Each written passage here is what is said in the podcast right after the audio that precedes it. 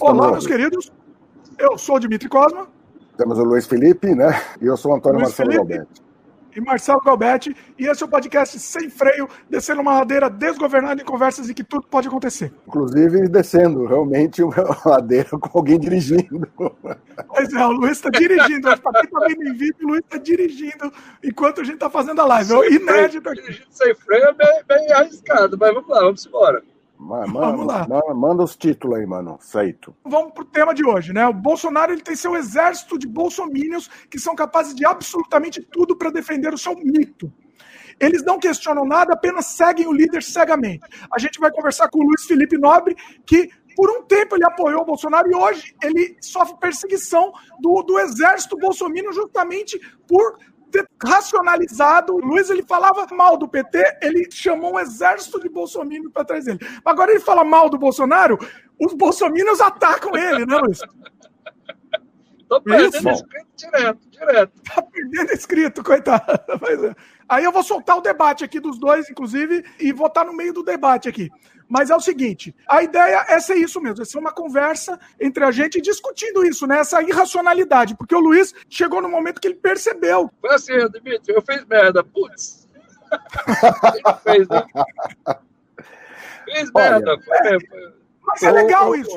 Acho legal a gente se colocar e colocar a história de cada um. Mas, Dimitri, faz o seu jabá, que senão você não vai pegar e soltar esse freio aí. Deixa eu fazer o jabá logo aí, gente. Jabá, pelo amor de Deus. Vai, começa Seguinte, a maquininha de jabá. Vamos lá, maquininha do Jabá. Estamos disponíveis em vídeo no youtube.com barra Cosma e também áudio no Spotify, Apple, Google, Anchor, entre outros. Segue a gente lá para receber o aviso dos programas novos. Você pode encontrar também esse podcast, além de outros muitos trabalhos meus no dimitricosma.com. Lá você encontra filmes, games, artes e etc. também. Eu estou falando rápido do Jabá aqui porque eu quero começar logo esse debate, né? Último, último Jabá aqui, torne-se membro do canal para ter acesso imediato a muito conteúdo exclusivo como meus curtas-metragens que estão disponíveis para os membros do canal. Você veja as vantagens sem compromisso. E além de receber o material exclusivo, você ainda apoia a gente a continuar produzindo material 100% independente e de qualidade. É isso. E agora vamos soltar o jabá. Ah, deixa eu fazer, antes de, de tudo, deixa eu fazer o jabá do, do canal do Luiz. Luiz, faz o jabá do seu canal aí. Rapaz, o meu canal é, é, tá, é o seguinte: com esse negócio de eu bater no Bolsonaro, estou mudando agora de, de, de. Ei, telefone tocando aqui. Peraí, só um minutinho, gente, só um instantinho. Esse telefone aqui eu tenho que atender. Enquanto o Luiz atende, que vai ser o caos hoje essa live, hein, pessoal? Se preparem, mas é isso que é legal. Ou não, é... ou não. É, acho que, na verdade, a gente tem que yes. pegar uma perspectiva histórica. Vamos analisar, aproveitando a presença do Luiz, porque ele votou no, no Bolsonaro e eu, na época, tapei o nariz e votei no Haddad. É, na época, eu, eu vou falar isso para o Luiz, eu vi. O que, que ficou. Ah, é, é uma coisa assim, eu acho que é, é legal as pessoas, a gente pegar e retornar no tempo para saber o que levou as pessoas, do ponto de vista de cada um, a tomar as decisões que tomaram. Tá de volta, Luiz. Aqui, pessoal. Hoje, vai ser, hoje é assim que funciona. Meu canal é igual caldo de cana, é tudo feito na hora. Pois agora. seu, seu sem freio também tá igual caldo de cana, Dimitri. Entrou uma ligação aqui do meu chefe eu não podia. O canal do Luiz é o Acordo Brasil. Né? Acorda Brasil. Vai lá, gente. Se você gosta de, de, bagunça, vai lá que o canal agora virou bagunça. Porque é o seguinte, a minha esposa, ela nunca entrava porque era sempre negócio de política, essa coisa toda, e ela não gostava, entendeu? Aí agora, com essa história do, do, do pessoal dos Bolsonaro aí batendo direto, o que, que eu fiz? Eu estou mudando mais o, o, aspecto do canal para ser um canal mais diversificado, entendeu? Com outras coisas. E aí a gente criou o casal, é, o canal Casal Nobre também, mas o canal principal ainda é o Acorda Brasil, entendeu? A ideia é a gente, aos poucos, ir migrando e focando mais no nosso estilo de vida, mostrando as curiosidades daqui, respondendo perguntas de pessoas que têm interesse de mudar para o Canadá.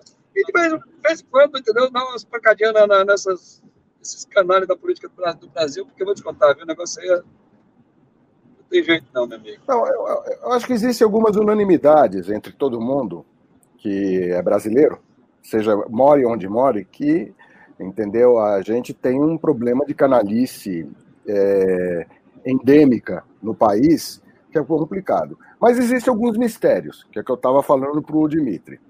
É, vou, retornando lá para os idos de 2018, que essa desgraça foi eleita, eu não conhecia o, o Bolsonaro. Assim, não, não tinha ideia de quem esse cara. Quando ele começou a surgir, começou a fazer campanha, etc, etc, etc, eu fui ver a história dele. Entendeu? E vocês podem ver que eu tenho bastante cabelo e perdi meus cabelos por causa da história do Bolsonaro. Eu falei, meu, esse cara é horrível. Né? Esse cara é um. É, é assim, é o cão. Ele, ele na verdade, para mim, ele é, ele é o cocô da mosca do cocô do cavalo do bandido, entendeu? É um negócio assim é, pavoroso. Ou, ou, seja, eu vi que o Bolsonaro era uma coisa tétrica. É um cara que sempre teve teses conservadoras, mas tinha indícios claros de ser miliciano. Eu vi uma entrevista dele elogiando o Chaves, numa entrevista para Veja, que eu fiquei também de cabelo em pé, entendeu? Eu não consegui entender Luiz, como as pessoas, apesar da, da, da, da opção também acabar ficando muito ruim, né? Eu não consegui entender, dada a circunstância, o pessoal votar nesse cara. Eu, eu já deixa vi tentar, naquela deixa época. Vou tentar explicar. Vou tentar explicar baseado na minha, na minha percepção, tá? Dos certo. candidatos que tinham lá naquela época, os que realmente tinham condições de chegar no segundo turno era o Haddad, cara que tinha trinta e tantos processos já nas costas, que foi reprovado como prefeito de São Paulo. Ele não se reelegeu, tendo a, a prefeitura na mão, tendo a máquina, ele foi reprovado, em outras palavras, pela, pela cidade. E que também era a continuidade do, do, do roubo que tinha acontecido no Brasil de forma endêmica. A gente viu a Petrobras, a maior empresa do é, é um, Brasil, é um, bom, sendo sendo dilacerada por, por, uma quadrilha de bandidos. Quando você vê empresários aceitarem devolver cifras bilionárias, B, não, é, não, é, não é milionário, é bilionário com B de bola, você entende que tem alguma coisa realmente muito, muito louca aí, porque ninguém em sã consciência vai aceitar pagar uma multa de bilhões se realmente não, não tiver culpa no cartório. E você me dizer que esses caras agiram sem, sem o conhecimento, sem a anuência, sem o aval de quem governava o país, é você me chamar de, de idiota. Não, eu não tô, eu não tô, eu não tô fazendo essa, essa narrativa de, de, de, inocências, etc. e tal. Primeiro que eu não sou inocente, entendeu? É, houve um problema de corrupção, sim, mas única coisa que eu digo, entendeu? Essa corrupção não é exclusiva de um partido. Não, eu acho não, isso é. um erro, um erro, só para completar, um erro histórico, as pessoas ficarem é, localizando tudo no PT, que inclusive é, gerou essa o mas é, engano. É, mas é, Marcelo, é quem, era quem poderia chegar à presidência da República. Tanto é que foi Não, é, eu sei, mas uh, veja você, bem. Você, aí, você, análise leu, que eu você leu o plano de governo dos dois candidatos? Não, eu, eu, eu, eu li, mas deixa eu completar uma coisa da, de época. Na, na época, entendeu? Eu analisei o seguinte, né? É, você tinha é, vários indícios de que gente do aparato de segurança, e o aparato de segurança me, me, me assusta, aparato de segurança no Brasil me assusta, inclusive porque ele tem ligações com milícia, etc. e tal.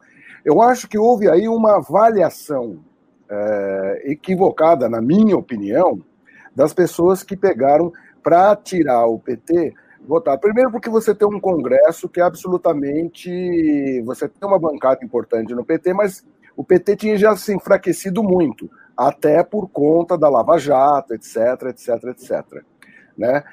O fato é que o cara tinha um histórico, o Bolsonaro tinha um histórico apavorante, cara. Apavorante. Tudo que ele falou. E, e tem uma coisa: o Bolsonaro tem uma coisa que é meritória dele. Ele não mentiu muito na campanha, não.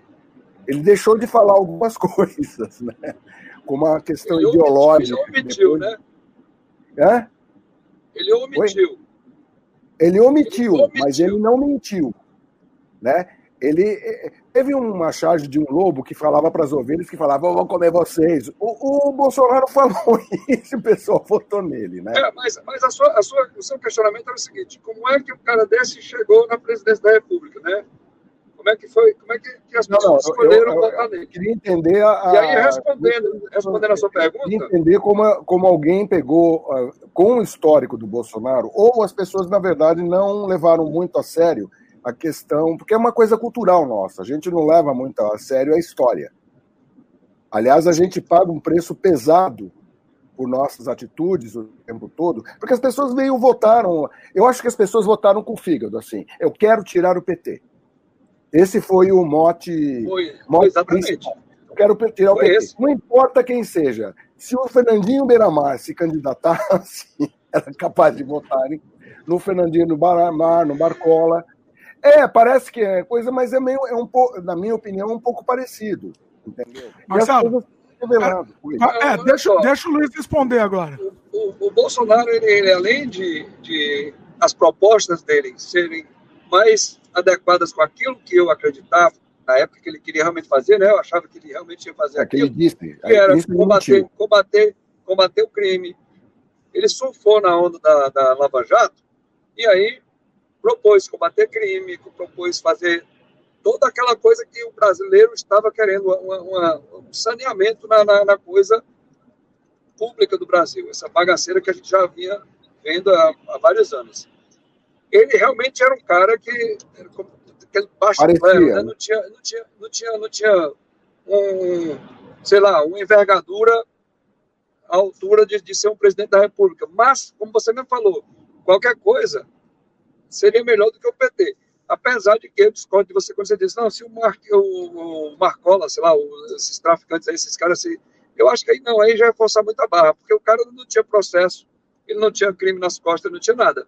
Que eu acho que aconteceu com ele foi que na, na, na ânsia de proteger os filhos, e outra coisa, deixou os filhos se meterem na confusão do Brasil, na, na, na administração da, da, da, coisa pública. É, eles, eles se misturaram tanto, cara, as coisas pessoais com coisas do, do governo federal, que o filho dele, que foi eleito vereador no Rio de Janeiro, pediu licença do cargo de vereador do Rio de Janeiro, uma cidade com N problemas, que precisa muito de, de, de soluções, para botar um escritório no Palácio do Planalto, no terceiro andar do Palácio do Planalto. O virou o vereador. Do ódio, que é especializado em mentiras, né? Virou, pois é, gabinete do ódio, mentira, virou o vereador federal. Além disso, o filho, o outro filho lá que começou a ser divulgado, divulgado que ele tinha metido a mão no dinheiro do, dos, dos, funcionários do gabinete, ao ah, invés de chegar e, dizer, olha, eu realmente fiz merda, eu quero me redimir, eu quero consertar, eu quero... Não, o cara fez foi, foi tentar de todas as formas esconder e, e para isso começou a desmontar o COAF, para isso começou a mexer na Receita Federal. Eu tenho uma amiga que ela é superintendente da Receita Federal, não vou nem dizer o, o estado não, que ela não, mora. Não, não, não. É, para não, não complicar. Claro. E ela me falou, ela me falou, olha, Felipe, o que o que estão fazendo na Receita Federal do Brasil, do, do Rio de Janeiro, na Superintendência do Rio de Janeiro, para encobrir a, a safadeza do, do, filho do presidente, é nojento. Então, como é que um cara que se elegeu com o discurso de, de moralizar a coisa, de, de, de, organizar a coisa, de, fazer, chega e, e faz esse tipo de, patifaria para proteger um membro da família que é acusado de cometer um crime. Então, isso, na minha cabeça, eu não, não, não consigo eu vou sabe, te responder. Vou te responder, porque, na verdade, tudo isso foi feito com a anuência e com o conhecimento deles. Sempre foi. Sempre Pronto. foi. Agora, agora você falou tudo. E aí começou a se divulgar que ele também se beneficiava disso, que ele era que organizava os gabinetes dos filhos, aquela coisa toda dos, dos assessores, que eles também é, tinham, né, a, a família todos, os, os, três filhos e o pai, é o número um, número dois, número três, e ele é o zero. Entendeu? O recruta é. zero. É, e, e, e, veja bem, criou-se aí uma, uma, uma seita de fanáticos que acham que ele é um defensor de causas conservadoras. Na verdade, na minha opinião, ele é apenas um bandido e um bandido incompetente sabe? É, é verdade, ele, ele, não é defensor de causa conservadora coisa nenhuma. Eu fico impressionado, fico puto. Eu perdi muita gente que, que na época da 2013 para cá, né, quando começou a, o movimento para tirar o PT, eu tinha vários amigos, inclusive amigos pessoais, amigos que, que de ir na casa um do outro, de frequentar a cozinha do outro, que, que a gente se desentendeu. Pronto, meu ex-cunhado, o ex-marido da minha irmã, que era muito meu amigo, hoje o cara não fala mais comigo me bloqueou total de redes sociais, não, não, não, não, não converso com ele desde 2013. Por quê? Porque eu comecei a bater nesse tipo de, de, de palhaçada que estava acontecendo no Brasil já na época da, da, da, daquele negócio da Copa das Confederações, por que gastar bilhões com estádios, com coisas se o Brasil não tinha estrutura para praticamente não, não, nada. A gente não tem nada. Bem, existem. Aí... O que você pode pegar, responsabilizar o PT, não há defesa. Fez, foram feitas Sim. cagadas. E eu, eu, na verdade, é. não estou para defender o PT. A minha. O que eu estou querendo dizer é o seguinte: é, é alguém que, que quando... escolher Bolsonaro. Né? É, só um instantinho, Marcelo. É, quando, quando eu comecei a bater no PT, comecei a levar porrada de volta dos meus amigos que eram que eram uh, defensores do PT, e agora que eu estou batendo no Bolsonaro, porque também Bolsonaro está mostrando com, com, gestos que ele é um pulha, que ele é um, um, um, um mal para esse país, eu também estou recebendo pancada de amigos, de, de, pastores, de gente que, entendeu? Que, que diz, não, rapaz, Bolsonaro é a resposta de Deus para o Brasil, resposta de oração. Eu digo, o que, rapaz? Que, que resposta de oração é essa, cara? Como é que pode um negócio desse? Essa semana mesmo eu tive um, um arranca-rabo com um amigo que está tá aqui uh, em Calgary, que ele não admite de forma nenhuma que, que eu faça vídeo, começa a não, tu tá ficando doido, não sei o que, tu, como é que tu tá falando um negócio desse contra o Bolsonaro? Rapaz, tu tá ficando é doido, macho. Bolsonaro precisa sair. Não é possível uma coisa dessa, entendeu? Agora, é lamentável isso que está acontecendo é, no nosso país. alguma racionalidade, realmente, o Bolsonaro. Aliás, é, é, é fundamental, eu acho que para a sobrevivência do país, a gente está enfrentando problemas por uma, por uma questão aí de, de, dessa, dessa infantilidade ideológica do Ernesto Araújo, né? todo esse, esse, esse arcabouço ideológico não pragmático e polarizante que tem na, na figura principal hoje em dia do, do Planalto, porque o Bolsonaro é uma, ele é uma figura meio estranha, né? Você não sabe muito bem que pita ele toca, porque ele fica transdivergando sobre as coisas, uma hora ele posa de liberal é, na economia e conservador nos costumes, e nunca foi nada disso. Né? E você tem esse discurso aí, na verdade o que interessa para ele é poder, e ele é mais, ele é uma pessoa tosca, né? É verdade. É, é então, verdade. É, os filhos acabaram sendo, e tem por trás disso daí uma eminência parda meio maluca, que é o Olavo de Carvalho, que está tirando dele da reta, inclusive, como se ele não tivesse nada a ver com isso. E existe uma extrema-direita internacional, que é totalmente antidemocrática, que é liderada por um gênio do mal chamado Steve Bannon, que foi, acabou de ser perdoado por Donald Trump, que é outro cara que detonou os Estados Unidos. Né? Então não é uma questão de direita ou esquerda, mas assim, essa extrema direita, ela visa a obter poder e de uma forma extremamente desonesta. É isso que eu vejo. Isso eu acho parte. que tudo que, é, tudo que é extremado, viu, amigo Marcelo? Pois é, é mas é voltou-se no extremo, é né? No... Agora, uma coisa, Luiz, é, é, é, como você é um cara que tem aí o, o, o seu pé, vamos dizer, no, no espectro da direita, né? É, o porque o meu, meu espectro é bem de centro mesmo, né? Me diga uma coisa, o, qual a perspectiva que você vê no campo da direita para o Brasil? Você vê algum candidato? Rapaz, pessoa? No campo da direita, no campo da esquerda tem os tradicionais, né? Tem algumas lideranças surgindo, porque lá no campo da esquerda eles, eles erro deles, inclusive, eles não deixaram lideranças crescerem e tentam muitas vezes matar lideranças novas, como o caso da Tabata Amaral, que é uma liderança no campo de centro-esquerda, que os caras estão fazendo coisas horrorosas e difamando de forma. Estou falando de gente de esquerda, inclusive o Ciro. Né? É aquele negócio, é, no campo da direita, querem, querem poder, eles querem tanto poder que eles não, não, não deixam as novas lideranças aparecerem, viu? Os caras parecem que esquecem Mas que eles são nos dois, é, nos dois espectros e mesmo no centro, a gente tem um problema aí de, de classe política é, é, é, é, uma, é uma classe política meio alucinada, cara. Falta, falta estofo, não sei o que acontece. Mas, enfim, no campo da direita você vê alguma pessoa que poderia ser um candidato Rapaz, que, representaria a gente. Sérgio Moro. Eu acho que Sérgio Moro. É, Sérgio Moro, talvez. Talvez. Talvez Sérgio Moro. Apesar de que eu, eu não conheço muito da história dele, entendeu? O que a gente conhece mais dele é que ele foi o juiz da Lava Jato, né? Que, que é, a, a forma como ele conduziu os processos foi, eu, eu, eu acho um pouco complicado a, a, maneira. Ele não conseguiu, ele não com, ele, ele não conduziu a história de forma absolutamente limpa. Né? Mas aí é o seguinte, aí você está me dizendo, então, que eh, quando chegou lá no, no, Tribunal Federal de Porto Alegre, que é um colegiado, você está me dizendo também que o colegiado não conduziu uh, o negócio, não, porque não, ali não, era, a chance, era a chance de corrigir algum erro que ele é, fez, né? O, e o, se você o, for ver, a, a, a porcentagem de, de, de, de ações, de, de sentenças do Sérgio Moro que foram refeitas, que foram modificadas pelo, pelo colegiado, foi muito pouca.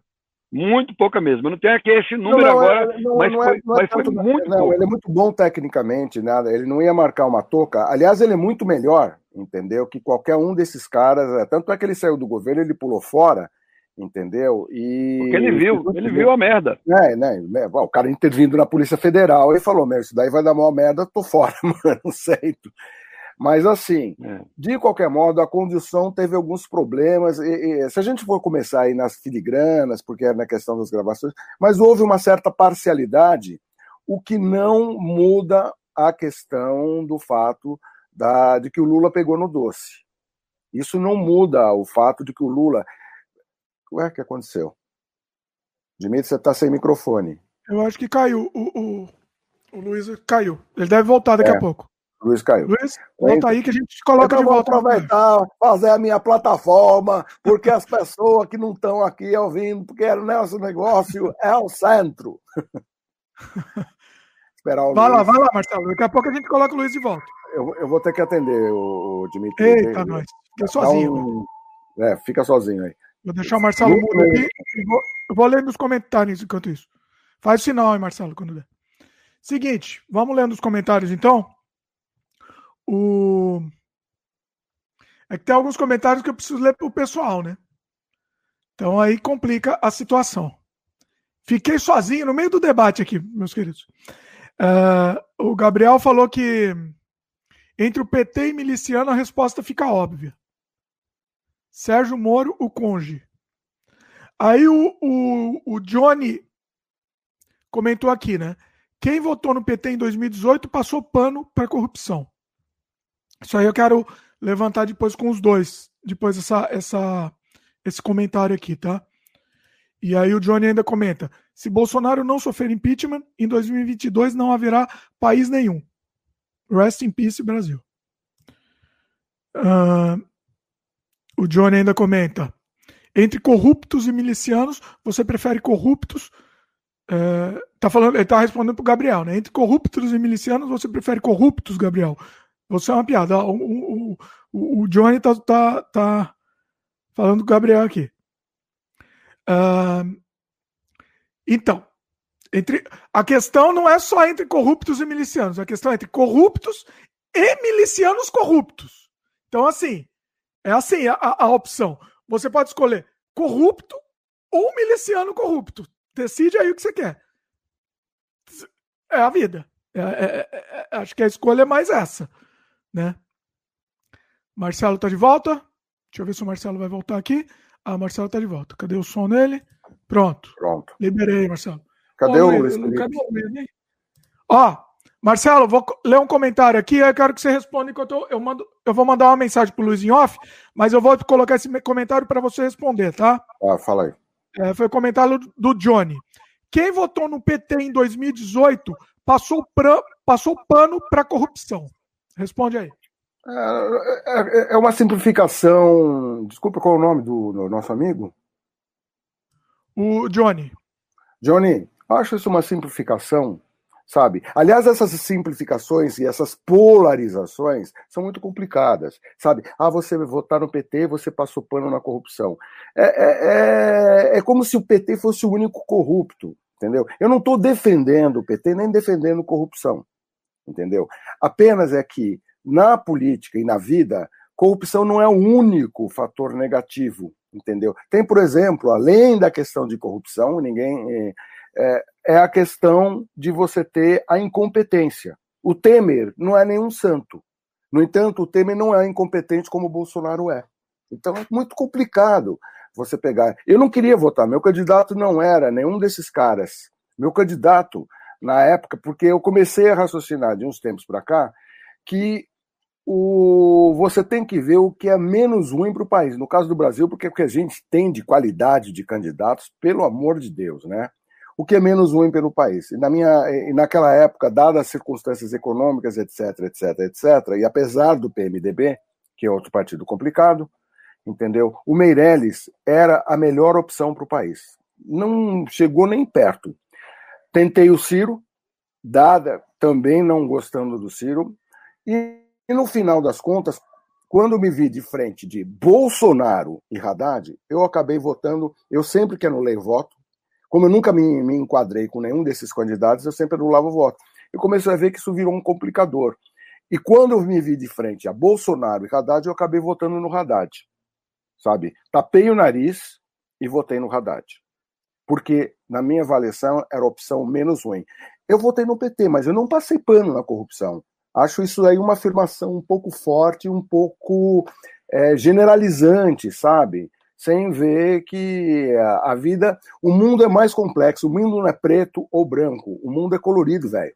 E cheio de tons, cheio de detalhes. É muito complicado você pegar e reduzir a coisa numa simplificação assim. Essa simplificação levou o Bolsonaro à presidência. E por causa disso, muita gente está morrendo, ou não? É, eu, eu, sinceramente, eu antevia como seria o governo do, do, do, do, rapaz. Eu não falo o nome dele, mas é, eu antevia é, como tanto é que eu, eu, entre essas opções, eu acabei votando no Haddad. Sabe? É, e eu sempre digo, eu, eu, sempre digo, se tivesse um cachorro e o, e o Bolsonaro, eu votava no cachorro. É, não, também. Mesma coisa. Né? Não tem aquela frase do Churchill que falou: se tivesse Hitler e o diabo, ele apoiaria o diabo. é, é um pouco parecido, entendeu? É muito complicado. O Brasil é muito complicado. É um país que não é para amadores, é um país que é para fortes. Isso daí não é, não é de hoje. Né? E com a situação da pandemia, agora mesmo, mesmo eu, apesar da história do Bolsonaro, que é uma história assustadora, quem teve a curiosidade de ler a história do Bolsonaro e se interessar pelo que ele era, não votou nele. Não, é, uhum. sabe? E outra, criou-se a ilusão de que ele pegaria, ele combateria a corrupção. Mentira! Mentira, cara. E o cara é autoritário, autocrata, interventor, tá fazendo. Veja é, quem teve curiosidade de ver a nota do Augusto Ares escolhido por ele para pegar a PGR, entendeu? Ver o que, que a gente está vendo aí. O cara se furtando a pegar, fazer o, o, o trabalho constitucional dele, é, de pegar e responsabilizar o Bolsonaro por, o governo Bolsonaro por N problemas que a gente está tendo. Né? Complicado. Pois é. Ó, tem um comentário aqui que é interessante aqui. O, o Johnny comentou, né? Entre corruptos e milicianos, você prefere os corruptos? É, aí eu comentei, você estava no telefone, eu comentei. A questão não é que corruptos milicianos, a questão é corruptos contra milicianos corruptos. Né? Pois é, não. Eu, e outra coisa, você achar que o miliciano não é corrupto, então, sabe, é, é, é, não faz o menor sentido essa frase, desculpe. Pois é. Essa frase é sem sentido. Quer dizer que o miliciano não é corrupto? Pois é. Miliciano, vamos, vamos colocar pingozinho. Miliciano é um cara que esteve na polícia, e viu que podia lucrar mais sendo bandido. Simplificando bem a coisa. É, na verdade, é, é exatamente. É miliciano é. Ó, Paulo, isso está a tropa aqui. de elite, principalmente o tropa de elite. Luiz, dois. agora, tá, agora, tá, agora chegou. Maravilha. Agora, agora eu tô aqui no meu estúdio, rapaz. Cheguei em casa. Agora sim. Eu cheguei em casa e a ligação, o, aquele negócio do celular passar de, de, de, um, de uma rede para outra, derrubou tudo. Agora tá bem melhor, inclusive, hein? Muito bom. Vocês estão me ouvindo bem aí, né? É, vamos, eu estava aqui respondendo o um rapaz que, que, que estava defendendo, não entendi muito bem se ele estava defendendo. É, o rapaz ele falou, Luiz, só para você saber, o, o rapaz comentou assim, né? Entre. É, cadê o comentário aqui? Peraí, perdi. Entre corruptos e milicianos, você prefere os corruptos? Essa era, era a nossa pergunta, na hora da eleição, né? gostei, viu? Gostei. Como se o miliciano não fosse corrupto. Gostei da, da, do comentário. Deixa eu só fazer o seguinte, deixa eu só colocar esse, esse meu áudio aqui na, na, Espera um pouquinho só, gente, que eu tô com. O volume de vocês está muito baixo aqui para mim, que eu tô com um laptop aqui, só um instantinho. Eita, vai Dois segundinhos, só botar o áudio dele na, na, nas caixas de som aqui, fica melhor para tá mim, tá? Eu vou deixar você mudo, então quando você tiver ok, eu, eu, você tá. avisa aí. Vai Dois segundinhos, é rapidinho. Bom, sei lá, né? Vamos ver se ele responde alguma coisa para esclarecer um, esse, essa visão. Vou, vou ler o comentário da Ivani, pode ser? Pode. A Ivani comenta aqui: depois de tudo que o juiz Eco fez, parcialidade, forjou denúncias e muitas ações absurdas, esse cara é um pau mandado dos americanos, devia ser preso. É, eu acho uma simplificação também, Ivani, que eu não concordo com você, não. É Ela tá falando do Moro. Do, do Moro, Moro, claro. Do Moro. Não é uma coisa assim simplificada, que ele é um pau mandado. Isso é, uma, isso é um discurso que o polo de lá entendeu? Ficou vendendo e vende para as pessoas que acreditam numa proposta de esquerda. Isso é que o, o PT, o, o PT nesse sentido, é, é óbvio que não dá para você traçar uma similaridade de polarizada exata entre é, Lula e Bolsonaro. Isso não existe. Bolsonaro está muito mais à extrema do que o Lula está na extrema da esquerda. Mas existe uma questão de narrativa, sim, que o PT patrocina, que é, na minha opinião, desonesta também. Agora, eu não estou chamando o Moro de santo, ok? Ele, entendeu? Mas chegar nesse nível de cara é um pau mandado dos americanos, essa é uma narrativa que eu acho também da mesma forma equivocada. Voltando, tá, vocês estão me ouvindo aí? Estamos ouvindo, perfeito. Voltando, eu também estou ouvindo vocês agora, muito bom. Uh, voltando para aquela questão lá que você estava falando do, do, do juiz Sérgio Moro, da questão da isenção dele, né? Eu acho o seguinte, que eh, essa é a minha opinião, eu não sou da área é, do direito, minha área é eletrônica, mas eu acho o seguinte, que um, existe um limite para a isenção do juiz. Na hora que o juiz começa a, a, verificar provas, essa coisa toda, ele não pode mais ficar tão isento assim, tem que, tem que agir de acordo com o que a lei determina baseado. Agir de acordo com o que a lei determina. Ele deu uma torcidinha. Os processos, inclusive, sofreram alguma. Ou seja, seria melhor que ele seguisse o ritual totalmente a risco, ele não seguiu. Por exemplo. Ele pegou, orientou o Dallagnol, isso daí não é, não é lícito, e isso daí coloca em xeque a, a deci, as decisões dele. Se me falar que tá, tudo bem, o colegiado apoiou, entendeu? Aquele colegiado de eu, eu, por acaso, a minha família toda é da área jurídica, entendeu? Olha, velho, eu não conheço um da área jurídica, além de você ter uma quantidade de conservadores considerável na área jurídica no Brasil, e isso é fato, né? Ah. Você tem muito. Você tem também gente que pegou e teve uma, uma torcida, vamos dizer, contra a coisa, e eu não sei o quanto. Isso, isso é um problema, é, na verdade, né? Mas assim, isso não muda o fato, que é uma coisa que eu já falei antes, que o Lula pegou no doce. Que é uma narrativa que o PT diz: não, o Lula não pegou em doce nenhum, não teve nada, ninguém provou nada. Não, isso é mentira. Era a virgem do puteiro. É, pois é, mas entendeu? É, eu não, eu não, eu não gosto nem do. De, nem, nem, eu, nem eu me refiro ao Bolsonaro como Bolsonaro, né? Embora. Dimitri, pode usar essa expressão no sem freio? Pode, aqui eu tô valendo tudo. Não, mas não, mas eu evito porque aí a gente parte para outros tipos de. De qualquer modo, eu, assim, eu não acho que o Moro é, é idôneo, mas obviamente Moro é muito melhor, anos luz, mas qualquer um pode ser, porque o Moro é um ser humano normal assim como o Mandetta, assim como vários caras de direita. O Bolsonaro é uma coisa à parte, sabe? Ele é uma coisa inominável, ele é um é de uma é, é, é de uma de uma tosquice, de uma escrotice que só é comparável do Trump, mas o Trump é muito melhor ainda que o Bolsonaro, o que é assustador, né? Quando você compara Trump e Bolsonaro, Trump é melhor. negócio assim horroroso. E o Trump, o cara que pegou, quis detonar a democracia americana. Haja vista, entendeu? O cara que não reconheceu, e o Bolsonaro já falou, já cantou a bola. E eu acredito no Bolsonaro, que, 2020, que em 2022 vai ser pior. Sabe? Esse cara, se ele perder a eleição, a não sei que seja uma vitória esmagadora, ele vai dizer que a urna eletrônica estava bichada, que eu não sei o quê. Ele vai usar de todo tipo de argumento. E outra coisa, ele tem uma penetração em polícias, órgãos. Então, eu não sei, realmente não sei. O Brasil não dá para você dormir tranquilo. Você não sabe o que vai acontecer. É, ele vai dizer que a, que a, que a mídia se uniu contra ele, que, enfim, vai ser... Bom, vai ser... É, isso, tanto ele, a receita do Steve Bannon, né, de como você detona uma democracia. Primeiro você detona a grande imprensa.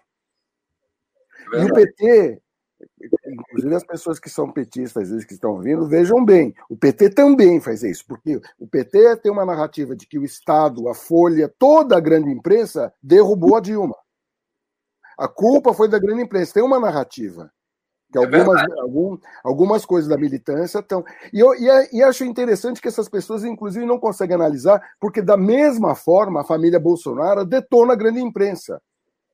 Os, os dois extremos da ponta, e volto a repetir, não dá para você fazer uma. O Lula não está tão à extrema esquerda quanto o Bolsonaro está na extrema direita. O Lula não é um extremista. Você pode até dizer que ele é desonesto, etc. Tem toda essa coisa. Mas ele não é um extremista como o Bolsonaro é, o que o Bolsonaro defende, e as coisas que estão alinhadas. Haja, haja, haja vista você ver Sérgio Camargo, aquele maluco que ele colocou na, na Secretaria de Educação, que pegou e reproduziu um discurso nazista. Entendeu? Você tem uma, uma malta de porcarias lá. O pessoal da área de monarquia são ligados à TFP. Quem conhece a TFP sabe do que eu estou falando. Tem coisas muito ah. obscuras no mundo bolsonarista, né? Posso ler? Eu vou ler um comentário aqui da Alice. Da Alice eu quero que o Luiz responda. Tá? Dimitri, por favor. Vamos lá. Esse negócio de voto útil, acho que entre um possível Foi tirano e um politicamente correto, possivelmente corrupto, prefiro o segundo, porque pelo menos ele é capaz de voltar atrás nas suas loucuras. Amanhã, amanhã entre 10 e meio. Marcelo no mudo? Peraí que eu vou deixar o Marcelo mudo aqui. Tá mudo, Marcelo. Vou repetir, Alice. Vou repetir, tá? Esse negócio de voto útil, acho que entre um possível tirano e um politicamente correto, possivelmente corrupto, prefiro o segundo, porque pelo menos ele é capaz de voltar atrás nas suas loucuras. Vai lá, Luiz. Bem interessante. Bem interessante, viu? Uh... Eita, politicamente correto. Depende do que você está considerando ser um politicamente correto, entendeu?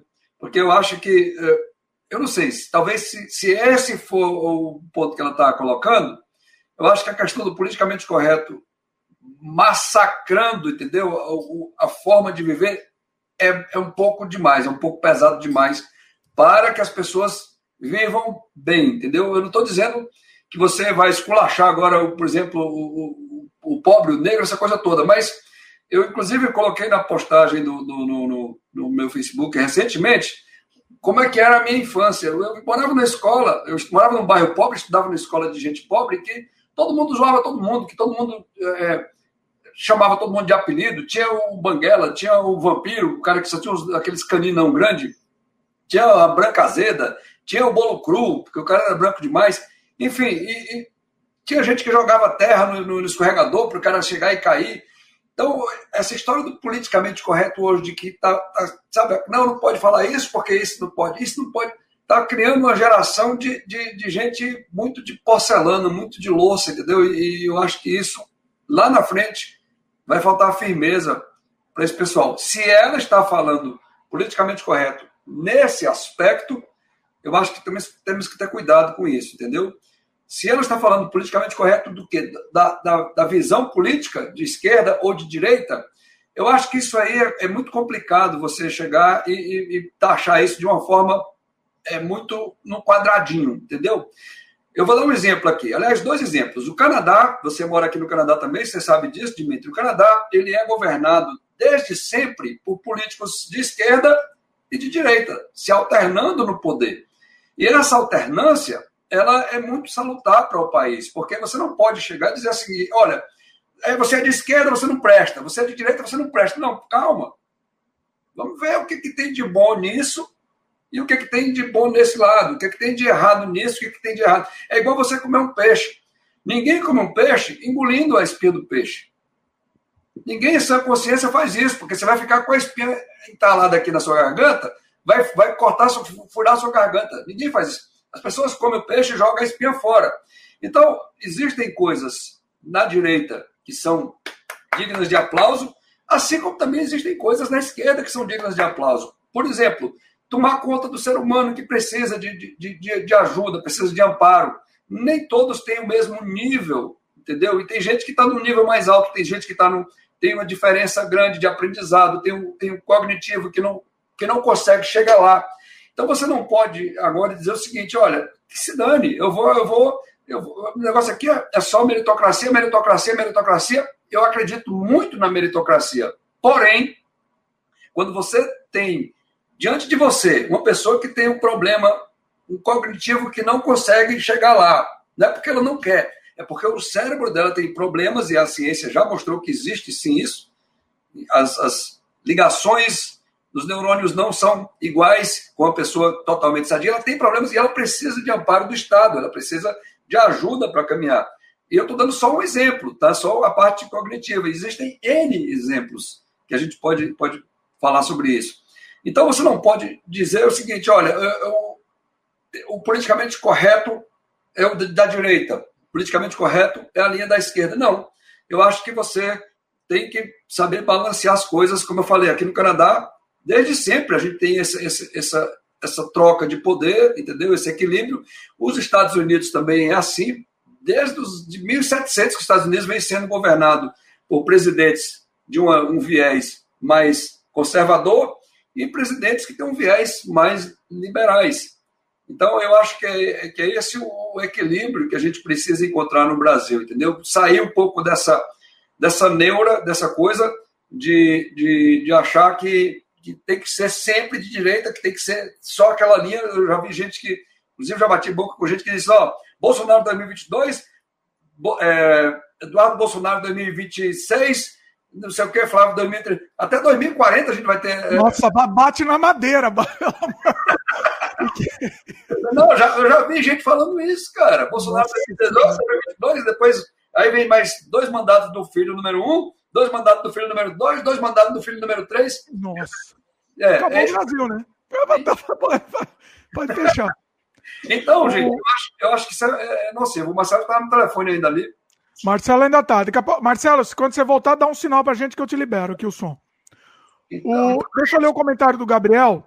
Ele falou: Canadá tem um político politicamente correto e a vida está ótima.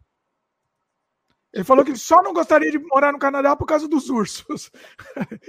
Mas assim, porque é, porque você estava falando politicamente e o, e o Trudeau é muito é, politicamente correto, extreme, assim, né? E aí? É. é, é é, é difícil. A, Marcelo voltou, vou te liberar o som, Marcelo. Marcelo voltou. Eu não sei se ele escutou o que eu estava falando. Eu estou no meio, eu tô no meio de uma produção aí que está. De vez em quando os caras ficam me ligando e não tenho como pegar e fugir disso, infelizmente. Não, tranquilo. Eu estava dizendo, você não deve ter escutado, você tirou o fone. É, ah, senão não, é, não dava para me concentrar. Uma pessoa perguntou, é, falou o seguinte: entre o politicamente correto e um possivelmente corrupto, prefere. É, aliás, entre o possivelmente corrupto e o politicamente correto, prefere o segundo. E aí eu estava explicando para ela. Não, não, ela falou. Não, não foi isso. Acho que ela falou assim. Entre um tirano. Olha aqui, ó, voltei. Entre um tirano e um politicamente correto, possivelmente corrupto. Tirano. Possível tirano, politicamente correto. Deixa eu ver, não, possível tirano e um. É. Eu, não, eu não consegui ler, Dimitri. Desculpa. Ó, ela falou: entre escolher entre um possível tirano e um politicamente correto, possivelmente corrupto, que ela prefere o segundo. Ou seja, o Pelo menos dá para voltar, voltar atrás com as suas loucuras. Aí eu tava falando. Olha, eu, eu, eu, eu acho, eu, eu, eu, eu pretendo sintetizar a coisa da seguinte forma: analise o que é menos ruim. No, no frigir dos ovos, tudo bem, os petistas podem me queimar, os bolsonaristas também. Entendeu? Não, Marcelão, eu... só um instantinho. O que eu falei é o seguinte: que, dependendo do que ela está se referindo a ser politicamente correto, eu tenho uma posição, eu tenho uma ideia. Por exemplo, se o politicamente correto foi esse, que você não pode, sei lá, tirar uma brincadeira agora na escola, chamar de apelido, porque isso não é, não é, não é aceitável. Como o Dimitri lembrou bem que o, que o nosso premier aqui do Canadá, o nosso primeiro-ministro, é muito focado nessa questão de, de, politicamente correto, essa coisa toda, de não falar, por exemplo, mankind, que aí é, relembra a palavra mente é de homem, então vamos falar humankind. Isso é bobagem, isso para mim é bobagem, isso vai, vai criar uma geração de pessoas de louça. Mas, se estiver falando do politicamente correto, a questão de ser de direita ou de esquerda, aí você não pode pegar e, e ir para o extremo demais, porque o Canadá e os Estados Unidos e outros países do mundo, desde sempre, são governados por presidentes ou primeiro-ministros que têm uma tendência mais à direita, mais conservadora, e outros que têm a tendência mais à esquerda. E isso é salutar, é bom para o país, essa alternância, porque busca um equilíbrio que a gente precisa. Tem pessoas que não, não têm condição de atingir, por exemplo, eu dei um exemplo de uma pessoa que tem problemas cognitivos, ela não tem condição de, ser, de fazer uma competição em termos de meritocracia com uma pessoa que não tem essa limitação. E aí, nessa hora, a gente precisa ter um Estado que seja mais abrangente. Olha, acho que tem que usar de bom senso, viu, Luiz Felipe? Por quê? Ah, nem tanto ao só. Porque é o seguinte: tem gente que se ofende, eu não quero ofender ninguém. Tem gente que se ofende, que essa história do politicamente correto tem vários tipos de nuances aí, etc, etc. Tem gente que se ofende. Agora, se você é branco e acha que é besteira, você, ah, não, posso chamar o cara de negão quanto eu quiser. Se o negão se ofende por chamar você de negão, você não tem que chamar ele de negão. Ponto final. Simples assim. Então, a, a, a, quem é negro que tem que definir como quer ser chamado. E assim deverá ser chamado. É simples assim. Chama-se indígena não gosta de ser chamado de índio por causa da, da conotação pejorativa que tem junto com a palavra índio. Então não chame o cara de índio, pô! O, cara, o cara se sente ofendido. Eu me sinto ofendido, porque já fui chamado assim por causa de racismo reverso, de branquelo. Eu não quero ser chamado de branquelo. Eu não sou racista. Porque o cara vem com essa história. Acho que todos nós aí temos que pegar nos colocarmos uns no, no lugar uns dos outros e temos uma convivência civilizada. Assim como eu não tenho exatamente as posições do Luiz Felipe, nem do Dimitri, nem nada, mas a gente pode bater um papo, trocar ideia e aprender com isso, pô. Lógico. Né? Lógico. Dimitri, deixa eu perguntar um negócio aqui rapidinho. Se eu copiar esse link aqui no, no meu navegador e botar no meu Facebook, o pessoal vai, vai poder entrar? Ou esse link é só ah, é, é, melhor o link da live. Não, não o link que você o seu aí, é o link da live. Dá, eu, ah, eu vou postar o link da É o link. Como que eu vou te mandar aqui? eu vou te mandar no, no seu WhatsApp, pode ser? Manda um link, um link para o público, para eu, eu compartilho, por favor. Também no seu WhatsApp. esse link você pode postar, que aí o pessoal consegue ver. Pronto, eu vou postar ele agora no, no Facebook, que tem duas mil e tantas pessoas. Vou pedir desculpas novamente, vou ter que pegar e voltar para o trabalho. Já, já, já, já estou ah, de volta. Me dá sinal aí que você volta. Deixa eu só botar no Facebook aqui, por favor.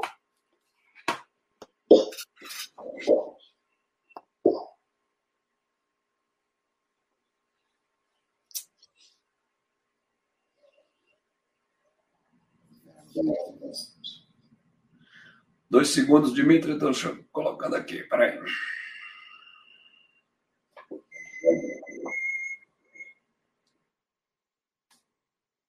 Oi, Marcelo, desculpa. Eu pisei sem querer no negócio, eu queria pegar aí para a mensagem. Ah, eu tô falando aqui, tô falando duas horas e deixei o microfone mudo errado. Foi mal aí, pessoal. Seguinte, peraí que eu vou ler alguns comentários aqui. Uh, o Johnny, por exemplo, comenta que o, pro, o problema é que todos os políticos e uma grande parte do judiciário são a favor da impunidade. Pronto, deixa eu só colocar esse, esse mesmo link aqui em outro lugar, só um instantinho. Ah, mandaram eu acordar aqui, ó, porque eu estava falando, falando com o microfone mudo. Foi mal aí, pessoal. Aqui ao vivo é assim que funciona, dá, dá um monte de problema. Uh... Bom, eu quero fazer a, a pergunta polêmica para o Luiz. Posso fazer ou você ainda está postando aí, Luiz? Estou postando aqui na, na minhas, meus grupos também no WhatsApp. Rapidinho aqui. Tá. O, o Gabriel perguntou se eu tô com a caneca do The Office. Enquanto isso, então, vou, vou... caneca do The Office aqui, ó, Gabriel. Recomendo. Tô fazendo binge watch do The Office todo é. dia. Assim. Manda pergunta, Dimitri. Bom, vamos lá, Luiz. Seguinte. Você falou do politicamente correto. E a gente teve, há algum tempo atrás, um, um entreveiro. Não sei se você lembra. O negócio que a ministra comentou que menina, é, menina veste rosa, menino veste azul.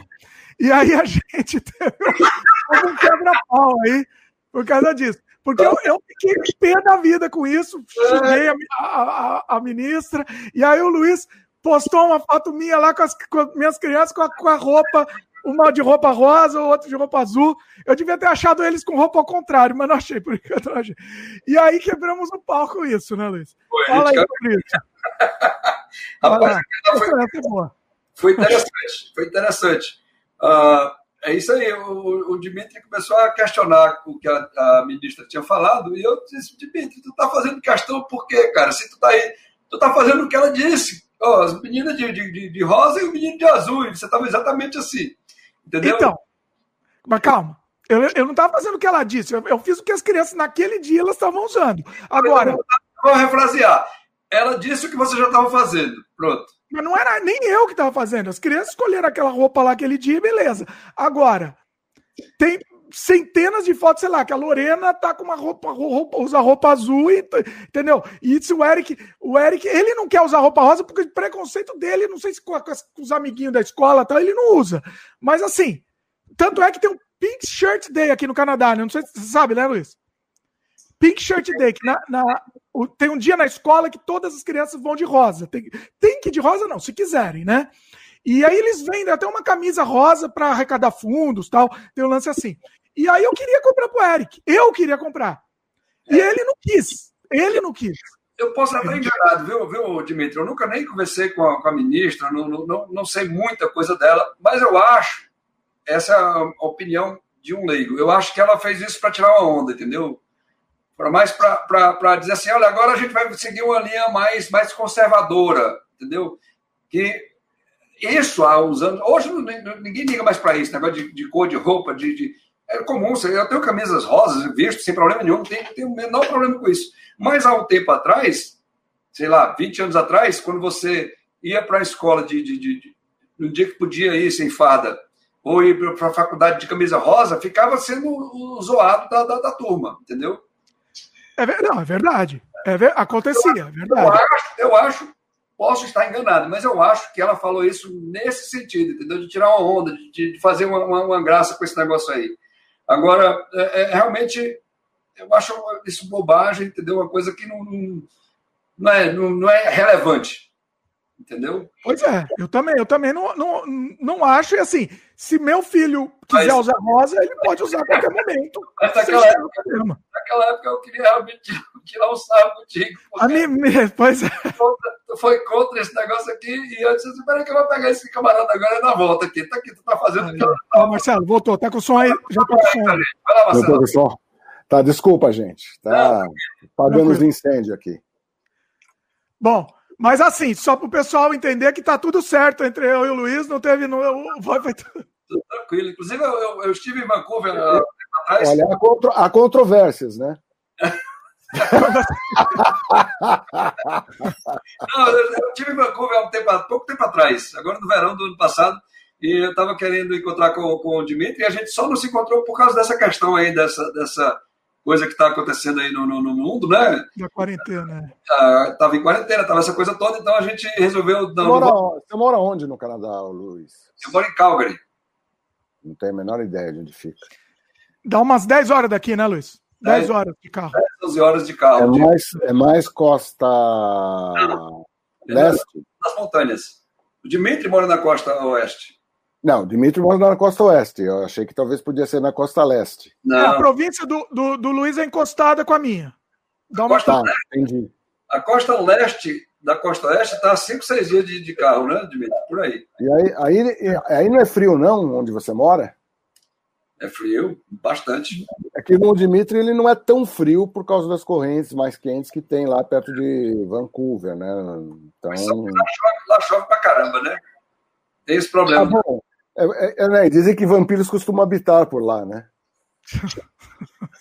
Pois é. Eu prefiro, eu prefiro uma chuvinha nas costas aqui. É, é não, lá, lá, lá, é legal, Vancouver é legal, só que Vancouver é para rico, viu? Vancouver não é para mim, não. Olha aí. E, só uma coisa fora do, fora do assunto. Esses dias agora, rapaz, me, me, me chamou uma pessoa pelo WhatsApp dizendo que viu aquele vídeo que a gente fez juntos, uh, comparando Vancouver com Calgary e, e, perguntando coisas e tal, e que você vê, né, o negócio que já tem o quê? Dois, três anos que a gente fez aquele vídeo por aí? Olha, eu acho que mais até, hein? É, e, e, até hoje está rendendo frutos aí, tem gente que está que tá chegando aí por causa disso. É, eu estava falando até em off, não tem nada a ver com o assunto também aqui. Eu estava falando em off com o Luiz, a gente vai fazer mais uns vídeos para o Canadá Diário também, com, com comparação tal. Vamos fazer em breve. Inclusive, esse vídeo, esse vídeo que o Luiz falou, vou colocar no post também aqui, para quem quiser saber. Mas vamos voltar ao assunto Bom, aí. Vamos voltar para o nosso assunto de, de eleição. Nosso, nosso assunto polêmico esse, aqui. Esse imbecil que está no, no, comando. É, ele precisa sair urgentemente, eu acho que é isso. É, é, não vejo outra maneira do país pegar, porque acho que quanto mais ele permanecer, mais, maior vai ser a tragédia. Eu, acho, é só... eu acho o seguinte: tem que, tem que ser feito um processo legal. Eu sou, eu sou, sou contra simplesmente tirar porque não gosta do cara. O cara realmente é uma. Não, não, não. Tira, tirar ah, com. com Bom, infelizmente, o processo, assim, o processo legal que poderia ser feito é através da PGR, da Procuradoria-Geral da República. O Aras, que foi colocado por ele, e a gente começa a perceber muito bem por que, que foi colocado por ele, entendeu? Já tirou dele da reta, e inclusive está havendo um fuzuê aqui, da classe jurídica toda, dizendo: não, cara, que isso? Você tem a missão constitucional de se houve uma irregularidade jurídica por parte do presidente, você tem que pegar e investigar, não tem que jogar para o Congresso. O Congresso, o impeachment, é um julgamento político. Tanto que Dilma, na verdade, entendeu? Dilma não tem um negócio de, de, de corrupção. Aquela história das pedaladas foi ridícula. Na boa, foi ridícula, porque é, pedalada não foi só ela que deu, foi um julgamento. Peraí, peraí, deixa eu completar, que você não vai entender o que eu vou falar. Peraí, deixa eu chegar num ponto. Dois erros não foi um julgamento, foi um julgamento político. Ela fez, fez algo que a lei proíbe. Ponto. Não, não importa. Tudo bem. Não, eu sei. Não, peraí, peraí, peraí, peraí. Senão a gente não. Peraí, como a situação é complexa, deixa eu completar o raciocínio, senão fica essa coisa no ar, eu não consigo, e nem você está entendendo exatamente onde eu estou querendo chegar. Dilma foi um julgamento político. E por que Dilma foi derrubada? Porque ela perdeu o controle do Congresso. Na medida que ela perde o controle. Tanto é que o Bolsonaro está. E, e, e ó, aquele lá, o, aquele, aquele puto também, fora da lei, que era o, o presidente da Câmara naquele, naquele momento. Eduardo Cunha. Eduardo Cunha. Entendeu? E Eduardo Cunha teve uma participação e teve uma. Por isso que o Bolsonaro, inclusive, está querendo pegar e botar um cupincha dele, fazendo, distribuindo cargos por todo o Centrão, fazendo uma coisa horrorosa que ele tinha prometido, inclusive em campanha, não fazer, né? Que é ter o controle da Câmara, para não sofrer nenhum processo de impeachment. Né? Então, e, e, veja bem, as pedaladas que a Dilma deu, vamos e convenhamos, o Fernando Henrique fez. Muita gente fez e não caiu. Não caiu, é isso que eu estou dizendo. Eu não estou dizendo que foi bonitinho, que foi correto, etc. Foi uma mijadinha fora do pinico, mas teve gente que mijou também e não caiu. Então, o impeachment é um processo político que, quando você perde o controle da Câmara, do Congresso, você dança. Foi isso que aconteceu em poucas palavras, qual seria, qual seria, qual seria o instrumento legal para tirar o Bolsonaro da, da, o instrumento legal é, é, veja bem, é improbidade administrativa comprovada, e o que isso tem, tá, tem de monte. De novo, isso passa por impeachment, não passa? Não, é, é, bom, é, o discurso de eu sou vitiminha, é, o Trump se passa por vítima, é, é a receita. Impeachment. Isso passa por impeachment o, o, processo de improbidade administrativa do presidente da República tem que ser através de um impeachment, sim ou não? Não sei, não, não tenho conhecimento jurídico aprofundado a ponto de saber quais são os métodos. Eu sei que você pode tirar um presidente, o Supremo pode declarar um presidente inepto para governar, entendeu? Desde que sejam apresentadas as provas sólidas, isso necessariamente não precisaria passar pelo Congresso. O que eu sei é isso entendeu? Só que é uma medida extrema que nunca foi tentada no país, né? O impeachment é um processo isso, político, então. Isso pode abrir precedente, né? Isso é perigoso. Está na Constituição, Marcelo? Ah, velho, eu não sou, não sou constitucionalista. Eu, eu sei que existe um, existem, existem possibilidades jurídicas ligadas ao Supremo que tem que passar pela PGR. Tem que ser um processo absolutamente limpo, transparente e público, demonstrado a todo mundo, né? É isso que o pessoal está cobrando da PGR, que a PGR faça o trabalho dela, que ela não esconda o trabalho. Nunca houve um presidente que fizesse as coisas que o Bolsonaro está fazendo. Vamos e venhamos, né? Eu não estou falando só da questão de corrupção. Estamos falando de um cara que comete. Essa história de você pegar e ficar negando ciência, de você negar. Você levou a gente a morticínio, cara. A questão do apagão do Acre, o que aconteceu. A falta de responsabilidade de compromisso com o governo que esse cara tem. Ele não está interessado em governar, ele está interessado em exercer poder. Não, é verdade. Você quer exercer poder? Isso é verdade, Isso é verdade. eu concordo com você. Nesse então, aspecto, então, Agora. Então, o que ele quer exercer poder, né? Agora. Aí eu chamo a atenção, me respondam essa pergunta. E aqui é o seguinte, deixa eu deixar bem claro. Eu também quero que o Bolsonaro saia da presidência da República. Porém, o que está acontecendo no país inteiro, principalmente no, na Amazônia, no estado do Amazonas, no, em Belém, em vários lugares, é malversação de dinheiro público por parte de governadores, de prefeitos. Também. E, e isso também. E também. isso é uma política de desmonte ambiental, uma política de, de, de ele é aliado à criatura, a bandidagens, assim, da pior espécie, inclusive prejudicando o país. Ele, inclusive, falou que o governador preferido dele era o do Amazonas. Ele disse isso. O Bolsonaro falou: meu governador preferido é o do estado do Amazonas. E agora a gente está vendo o Amazonas se arrebentando e cadê os hospitais? Cadê o dinheiro que foi mandado para lá? 8 bilhões. Não, não. E, e, então, outras coisas mais graves, a questão da cloroquina. A questão da cloroquina e da ivermectina. O, o, o, estado do Amazonas foi o estado que cumpriu bonitinho essa história de fazer o tratamento precoce contra a Covid. E olha a merda que tá. É, é verdade. Sabe? É então, verdade. E, e veja bem, e, as pessoas dizerem que o Bolsonaro não tem nada a ver com, a, com os milhares de mortos, com isso tem a ver sim, pô. Tem muito a ver. Pô, então, isso daí já é o suficiente para você pegar e montar um processo dentro da lei, dentro da Constituição, dentro do, dos recursos que tem. Porque a Constituição tem que ter algum precedente. Se o presidente é louco, e na minha opinião, o Bolsonaro é louco, entendeu? Você tem que tirar o cara. Eu não estou querendo que tire a chapa. Sobe o Mourão, que é um deixa cara. Que é um ser humano normal, me parece também. Né? Pesquisar aqui rapidinho uma coisa. Deixa eu ver se, se eu consigo achar aqui alguma coisa na Constituição. Peraí. Enquanto isso, deixa eu ler o comentário aqui do Johnny. Johnny mandou um superchat pra gente. Johnny, valeu, obrigadão, hein? Não faltam crimes para tirar o Bolsonaro. O que falta é coragem dos partidos de oposição. Até agora, só os patriotas apoiam o impeachment abertamente. Não, isso não é verdade. Rede, Rede, PT, PSDB, todo mundo entrou com uma série de. Tem 60 é, processos de impeachment contra o Bolsonaro. Entendeu? Um senador aí, que é dos melhores, na minha opinião, é o senador da rede, que é o Randolfo Rodrigues. Só esse cara já entrou, que ele já entrou sozinho contra ações contra o governo, eh, tentando colocar pingo no lixo, entendeu? Não é só. E outra, patriotas, cara, não é exatamente um partido de oposição, né? Quem é patriota, né? É, é, que, o que é ser patriota hoje em dia, inclusive? É, é, é uma questão. É, é muito mais muito mais complexo. Visita né? aí a Partido dos Patriotas, vê, vê, vê as figurinhas que fazem parte do Patriotas, pô. É. Rapaz, é o seguinte, viu, Marcelo?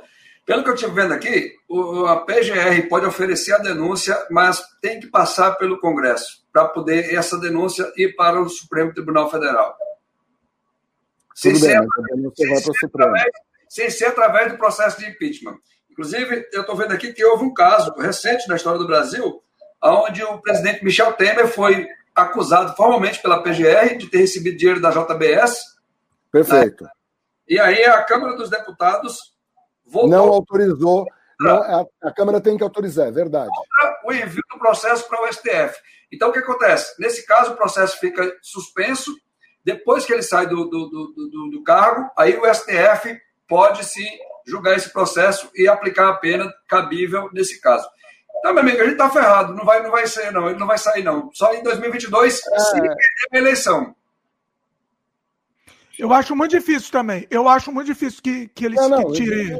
É, inclusive tem cara que analisa da seguinte forma, e não está falando assim bobagem, não, dizendo que não existem condições políticas para se retirar, apesar de tudo que ele fez, apesar de tudo que ele fez, e com licença, entendeu? A, é, eu, eu, não, é, não, se trata de. Eu estou fazendo um comparativo, não estou defendendo o governo Dilma, entendeu? Mas, meu, esse cara é o pior governo de todos os tempos, sobre todos os aspectos. Sobre o aspecto ideológico, sobre o aspecto político, sobre o aspecto administrativo. Quem tinha competência lá, ele tirou porque ele achou que ia crescer. Caso do Mandetta. Mandetta, o Brasil começou muito bem trabalhando contra a crise sanitária, entendeu? O Mandetta não é nenhum santinho, inclusive muita gente do PT odeia o Mandetta por causa daquele de tchau, querida, lembra disso? Ó, oh, é verdade. Oh, o, o, o Luiz trouxe um público aqui, ó. Te, te, veio o Bolsonaro também, Luiz. Porque a gente faz, faz live aqui, não tem Bolsonaro na live. Agora favor, tem um Bolsonaro. Vou ter que ler aqui todos Fala. os comentários. Ele, inclusive, tá xingando Bota, muito o Marcelo aqui. Tá Bota xingando. o comentário na tela. Bota o comentário Vamos lá? Tela. Joga aí, joga aí. é, peraí. O é, é, o Marcos Costa. O Brasil só tem jeito se esses comunistas deixarem Bolsonaro governar. É, aí comentário do Marcelo, né? Trazer um comunista aí é brincadeira. Você é comunista, Marcelo? Da Austrália. Quem tirar o Bolsonaro. Ah, quer comentar? Comenta aí antes que eu falo. Não, não, não, não. Termina o comentário, quero ver o comentário aí. Não. Que que é, telefone aí, Dimitri. Ah, tá. Vou deixar o Luiz mudo aqui. Mas bota, bota enquanto eu leio o Marcelo aqui, ó. Vai lá, Marcelo, Marcelo Comunista, vai lá. Vai, tudo bem. Ele comentou ainda. Quem tirar o Bolsonaro para entregar o Brasil aos comunistas e se tornar uma nova Venezuela, como está sendo. Querem tirar o Bolsonaro para entregar o Brasil aos comunistas e se tornar uma nova Venezuela, como está sendo a Argentina. É, veja bem, Fio, você precisa ler. Você sai da bolha, cara. Sai da bolha de extrema-direita que você se encontra, entendeu? E se livra dessa ilusão. Se achar que eu sou comunista, mané, você é um mané. Eu, eu não tenho como pegar e tratar você de forma respeitosa. Esse discurso do comunismo internacional. Me fala um país comunista, ô pateta. Me fala um país comunista. Me diz um país comunista. China? que é, um, que, é o, que é o maior capitalismo de Estado do planeta, né? É, é assim, a Venezuela, o que, quando você pega, você chama os órgãos de segurança e tenta intervir nos órgãos de segurança, como o Bolsonaro está falando, e o seu presidente querido, inclusive, ele elogiou Chaves, cara. Leia a história do Bolsonaro, vai atrás da história, sabe? Em vez de você ficar repetindo, que nem relógio de repetição, as bobagens que você acabou de falar, todo esse negócio, entendeu? É uma bobagem assim, essa história, essa narrativa do comunismo. Isso é, é, é uma infantilidade, isso é infantil, sabe? Mas sei lá, você pensa o que você quiser. Você é tá o inimigo. Muito... Deixa eu explicar uma coisa para ele também. É, o comunismo é um inimigo invisível que criaram para poder sustentar a narrativa. É verdade, Essa é a ideia. Comunista. Não tem. Sou comunista, eu vou virar. Nessas, ah, tem mais um Marcelo. Hã? Hã? Vacina. Não, pode falar. Não, é, o vírus é comunista também, né? Segundo alguns. Tem um monte de comunista aí. Ó, tem mais um comentário dele aqui. É verdade, nunca houve um presidente como Bolsonaro que quer governar e faz um governo sem corrupção. Ah, pois é, é louquinho. O que, que você pode pegar? O cara é louquinho. Ele não consegue enxergar a realidade. Ele é tão fanático, ele é tão petista ao contrário, sabe aqueles petistas completamente fanáticos? É a mesma coisa, só que ele anda na mesma direção em sentido contrário, sabe? É um radical, é uma mente tomada por uma ilusão. É o mesmo tipo de público que vota no Donald Trump. Chamavam lá o Biden de comunista, o Biden comunista. Eu vi várias vezes isso. O Biden era comunista. Né? O Eu já vi comunista.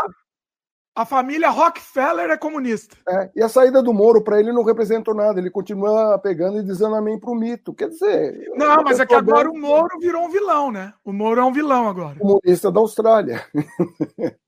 Eu, eu vou te falar uma coisa, amigo. Eu sou terrabolista, tá? A terra é redonda, é, é, ó, é redonda. Vamos ter que falar isso. Desculpa, eu sei que dói no coração ouvir isso. É, mas eu... eu sei, eu sou terrabolista, confesso. e ele comenta aqui que você, ó, você só fala mentiras, Marcelo. Eu, eu... Você só fala, você, você é mentiroso. Você acredita no que você quiser, entendeu? Você acredita no, no, no que você quiser. É, vai lá na, na, na, Se você está no Brasil, vai lá na, na saída do Planalto e vai gritar mito, mito, mito, que é o que você. É o, é o teu, a tua sina. Né? Espero que um dia você acorde. Espero que um dia você comece a raciocinar. Que você não seja tão intoxicado por fanatismo que você comece a pensar. Que você comece, que você saia da bolha, sai, pelo amor de Deus, nem imagino onde você se informa. Né? Entendeu? Ó, ele falou assim, ó, que o pessoal é assim mesmo. Ninguém pode ter opinião diferente que começa a esculhambar, chama de mané. Você me chamou de mentiroso. Sabe? Você está me é acusando é assim, de ser mentiroso. É um radicalismo bobo, cara. Precisa, vamos, é uma brincadeira. É, vamos falar para ele assim: você precisa abrir um pouquinho a cabeça, porque é, é você tem que ver a bolha que você está sendo alimentado. É muito complicado isso. Né? O, o, o próprio Luiz, ele. ele, ele é, é que o Luiz ele tem que. É, tá, tá no, no, ainda tá, não está podendo conversar ainda. Daqui a pouco ele volta. Mas ele não é radical, entendeu? Ele conseguiu abrir a cabeça. Então é importante a gente abrir a cabeça, parar de ter político de estimação, parar de ser fã de político, porque não é esse o caminho, né? Exatamente. Não existe ninguém isolado de críticas. Dizem, ah, não deixa o presidente governar. Ele não quer governar. Ele não quer governar. Entendeu? É uma tragédia política ambiental, é, é uma tragédia toda a política. A, a, a, o alinhamento ideológico automático ao Trump está tá matando gente no Brasil, cara. Sabe? Não tem como não chamar você de mané. Não tem como não chamar. Porque muita gente está morrendo. Acorda, cara. Acorda.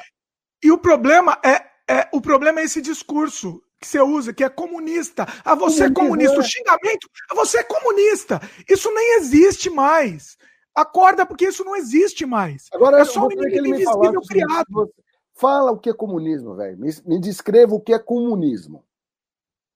Eu, eu, eu duvido que você saiba o que quer dizer comunismo. É apenas uma narrativa e apenas um demônio criado. É uma demonização. Pois é, pois né? é. É. muito complicado isso, é muito complicado. Isso é. é... E é muito complicado se fechar para não, pra, não, pra não conseguir ver as outras não, óticas. É fácil chamar os caras de comunista, que o comunismo não vai ah, deixar, ah, não sei o quê, papapá. Tá. E o Chaves? Tá voltando. Sei, pessoal. Rapaz, eu tô vendo aí que o Marcos Dicas entrou aí. Marcos Dicas é. é radical, né? Radical. É amigo bacana. Marcos, ó, numa boa, a gente tá tentando falar numa boa, assim. É, é fala aí, Luiz. Dimitri, bota de novo o comentário dele aí para eu ler, por favor. Não, primeiro, eu vou resumir. O Marcos ele xingou o Marcelo de mentiroso aí, falou que ele só fala mentira, que o Marcelo é comunista, que Sim. o único presidente bom que o, que o país teve foi o, o Bolsonaro. Uh, enfim. Que, que, que, e por aí, por aí vai. É uma ilusão, né? É uma ilusão, é uma loucura. Marco, eu gosto de você, mas eh, você tá, na minha opinião, você está enganado. Viu? O presidente que desdenha de uma situação dessa que, que avassalou o Brasil, entendeu? Com 200 e tantas mil pessoas perdendo a vida, eu acho que, que isso aí, não sei não, bicho. O cara que disse, e daí, né? Que eu não sou é, coveiro. Mas, é, mas, ele não é coveiro, né? Ele não é, é coveiro. coveiro e daí, quer dizer, é, é, é, é louco esse mas cara. E a campanha anti-vacina? E a campanha anti-vacina? E a campanha pró-cloroquina? É. O Amazonas está mostrando nunca, ele nunca defendeu a cloroquina, hein? Nunca defendeu a cloroquina. Não, agora ele tá... Não, e outra coisa, as narrativas, você quer um mentiroso, o mentiroso é o Bolsonaro. Por quê? Ele pega, ele tenta pegar e mudar a narrativa e mentindo descaradamente na mesma receita que o Donald Trump faz. Mesma receita. É a mesma receita. Então, vamos, vamos aproveitar aqui o Marcos para a gente tentar entender. Vamos, vamos conversar aqui civilizadamente, inclusive com o Marcos, que está ouvindo. É, o que, que, você tem a dizer sobre. Porque ele está comentando aqui, ele fez mais um, um, comentário aqui. Não estou endeusando ele. O problema é que até antes dele só se via corrupção no Brasil. Com o Bolsonaro não tem corrupção, Marcos, na sua opinião? Comenta aí. Não existe corrupção. O filho dele Os filhos deles não estão envolvidos em nenhuma corrupção, ele não está envolvido diretamente com nenhuma corrupção, a, o, o cheque do, do, do, Queiroz também não, não existe. A intervenção na Polícia Federal não existe, quer dizer, não existe nada. A, a interferência nas polícias regionais, provocando montins, não existe. Quer dizer, tem, é, gente, é, um, é, é, é, uma, é uma apreensão da realidade completamente intoxicada, né? Dentro da bolha dele. Ele deve ler só aqueles jornais, aquelas coisas que são pró-Bolsonaro. Ele não vê nenhuma outra opinião, não tenta buscar. É, é complicado se ver que tem muita gente que segue uh, o bolsonarismo de forma cega, né? E, porque é mais fácil, né? Isso é, é mais simples. Porque você está negando, cara, coisas que estão ali a olhos nus, que você não consegue. Como é que você vai negar, bicho? O cara não, o cara teve 7 milhões e tantos movimentados na conta dele, o Queiroz, e precisou pedir dinheiro emprestado para o Bolsonaro. Deu um cheque de volta, não sei o quê. Tá, tá esquisita essa história, cara. Esse negócio tá. No mínimo, precisa ser melhor explicado, no mínimo. Então, Não, é a movimentação toda da, da família para pegar e impedir o processo, para fazer isso, né? Na questão do, de desdenhar da, dessa, dessa situação calamitosa.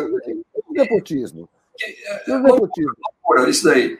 Aí a, a, as vacinas, não, não, não, vamos tomar esse negócio, ninguém vai tomar. E tem gente que me segue, cara. Eu, a gente faz lives, eu e minha esposa, Marcela, a gente faz lives é, sobre outros assuntos e cantando, e tem gente que segue a gente que, que a gente de vez em quando conversa também.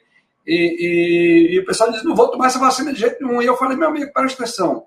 Quando eu era menino, lá na minha, na minha cidade, lá em Fortaleza, era comum ter crianças com, com problema na, na, nas pernas, porque tinha tido poliomielite, não andava, não, não conseguia andar, tinha que, que ter cadeira de rodas, tinha, era comum. Faz quantos anos que isso não se vê mais né, no, no, no, país? Por que, que isso não se vê? Porque teve uma campanha de vacinação contra a poliomielite. E aí essa campanha deu resultado. E essas vacinas foram aprovadas, foram certificadas por órgãos que analisaram tecnicamente, não é a minha área, eu sou um leigo total nisso, mas esses mesmos órgãos que analisaram essa vacina de e outras, sarampo, e um monte de outras. É, mas são as bolhas, né? Elas pegam, você fica divulgando, e as pessoas começam a acreditar que isso é verdade. Por que, que, agora, por que, que agora esse, esse mesmo órgão ia sacanear com a população do Brasil todinha com relação ao Covid? Não faz sentido, bicho. Precisa parar e pensar que sentido faz isso. Não tem sentido. Não, mas não, não existe raciocínio nisso, existe a bolha. Existe a narrativa, aí você tem DNA de alien, você tem várias coisas que começam a prosperar, assim como a Terra plana. Como a Terra plana, que você tomar vacina vai mudar seu DNA. Aí a pessoa não tem muita informação, está tá envolvida naquela bolha, ela começa a acreditar no absurdo. A gente, antes de existir a rede social, ninguém, nunca vi questionar se a questão se a Terra era plana ou redonda. A gente não tinha esse problema. 10% da população brasileira, por causa dessas narrativas, acha que a Terra é plana. Você começa com um desaprendizado, é uma loucura, é uma tragédia. É verdade, amigo, é verdade. Deixa eu ver se tem, tem uns comentários aqui. Meu, meu, meu, meu é, deixa eu ler o do Johnny aqui. Johnny mandou um superchat pra gente. Johnny, obrigado de novo. Johnny, beijo no coração. Já está claro que se tentarem tirar o Bolsonaro, ele tentará o golpe e voltará ao e jogará o Brasil numa guerra civil. É, o que, que vocês acham disso? Eu, olha, vai depender da Ele vai tentar. Tentar ele vai. Sabe tentar, aquele Velociraptor? O Bolsonaro é um Velociraptor, sabe? Aquela coisa que ele fica tentando aqui, tenta na cerca ali, tenta ali, tenta aqui, tenta aqui. Ele sempre tenta, ele fica testando. O tempo todo ele fica testando as instituições, a, de, a democracia no Brasil. Né? E se, se o pessoal dormir no ponto, ele pega, ele leva, ele, se ele puder virar ditador, ele vira. É. Esse é o sonho de consumo desse cara. Uma coisa que, que talvez possa, também, né? possa, explicar, possa explicar por que, que o Bolsonaro tem tanta influência na população, é porque ainda existe um sentimento muito grande no Brasil. Você falou das instituições, Marcelo, que ele fica todo tempo tentando as instituições ainda existe no Brasil um problema sério de instituições que não honram. Né? Quando você vê, por exemplo, o ministro, ministro do Supremo Tribunal que solta o bandido, que, que tenta alterar a lei, que tenta criar é, coisa que a lei não existe. Quando você vê um, Congresso Nacional todo cheio de, de ratazanas. Então, isso, isso fortalece candidatos, né, personagens como o Jair Bolsonaro.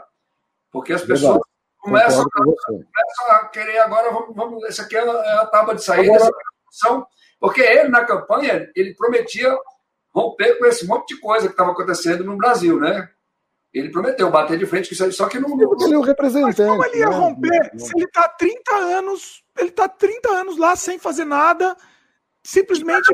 Era 30 anos só como uma gota d'água no oceano, né? Um deputado não faz, não faz diferença. Então, eu acho que o sentimento que ele jogou na população foi o seguinte: olha, na presidência da República vou ter muito mais força e vamos mudar esse status quo. Mas, realmente, não, não faz aconteceu. Não, concordo. Assim, muita gente acabou é, é, caindo nessa conversa mole, né?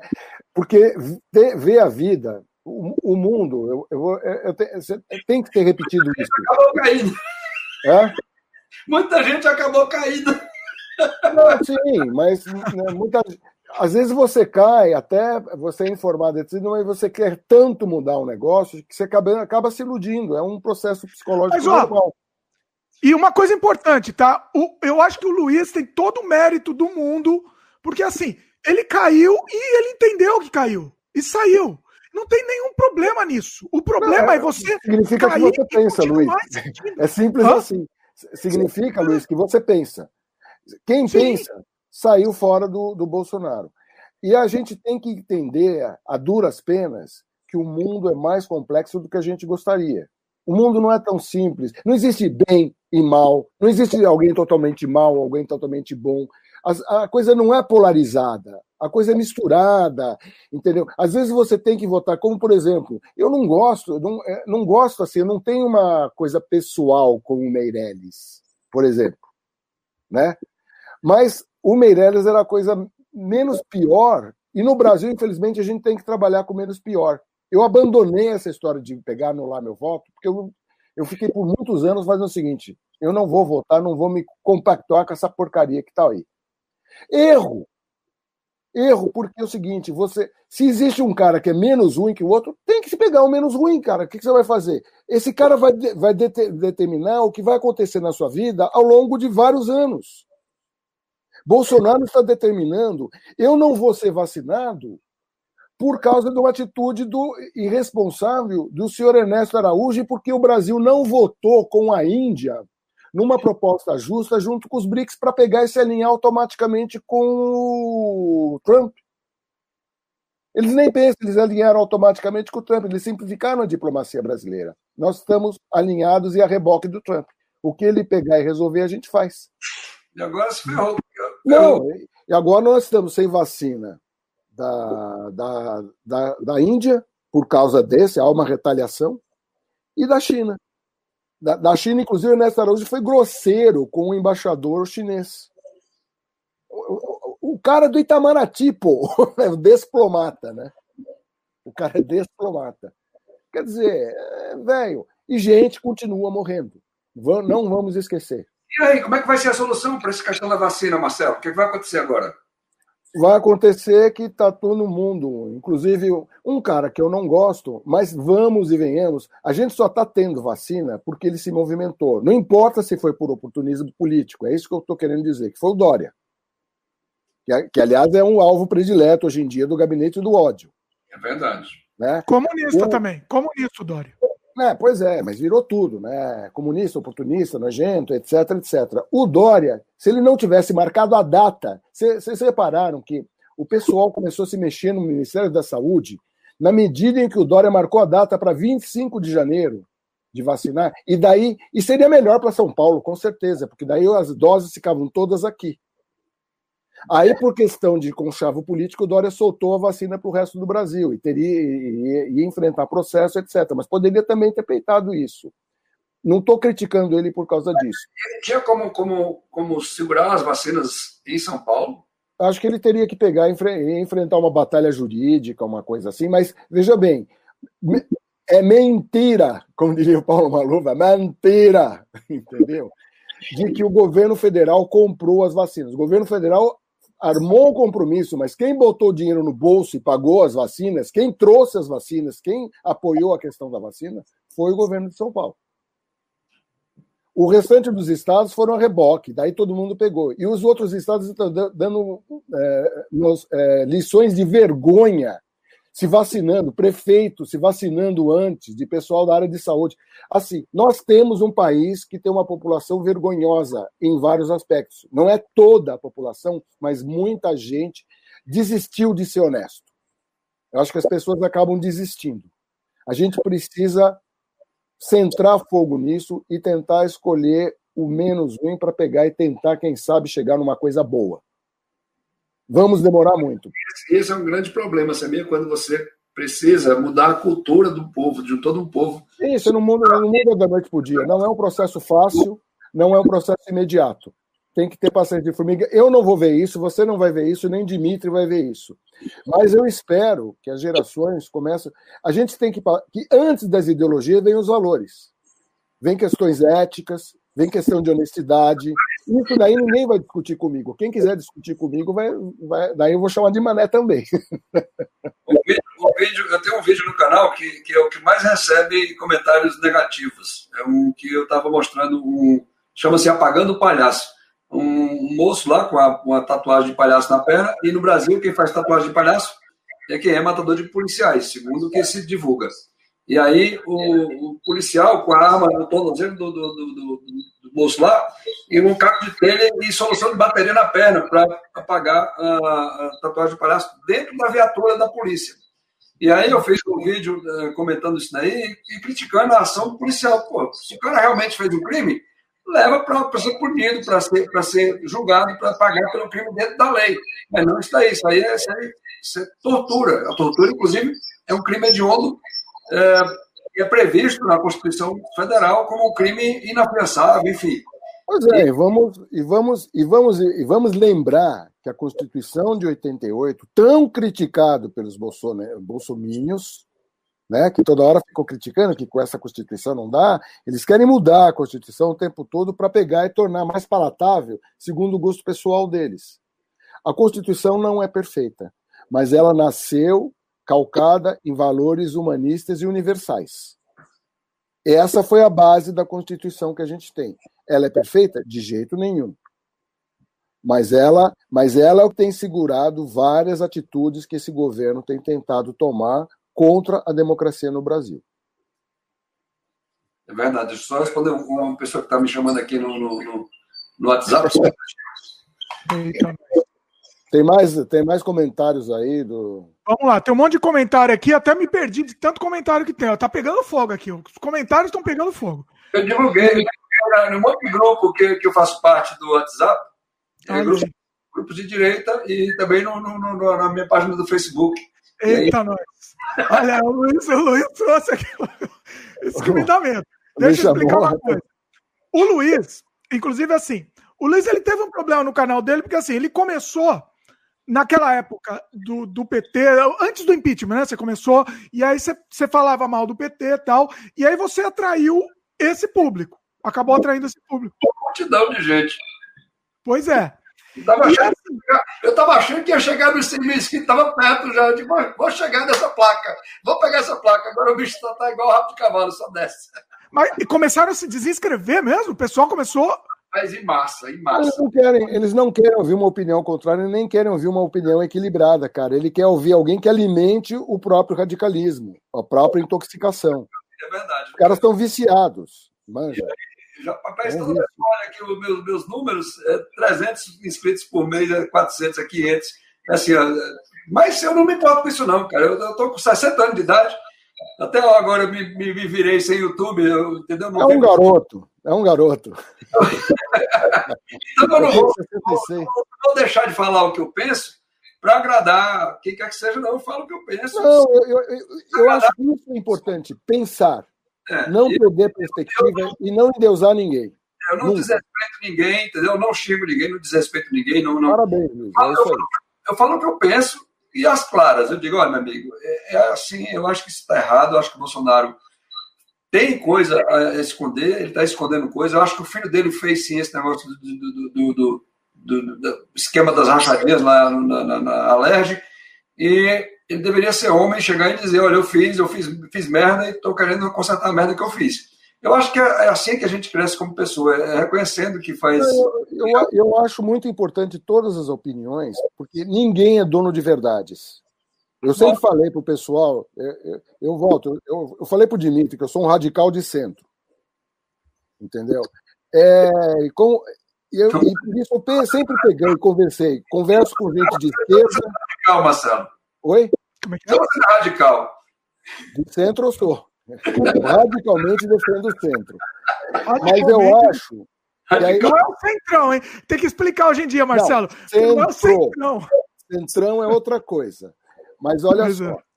Entendeu? Eu acho que as propostas, dentro do mundo da esquerda e dentro do mundo da direita, tem gente que age honestamente, tem gente que tem propostas, e acho que todo mundo tem que ser ouvido, e disso daí a gente tira uma, uma coisa equilibrada. Entendeu? Quando a gente parte para polarizações, isso daí não é bom para ninguém, não é bom para o país, não é bom para a nação.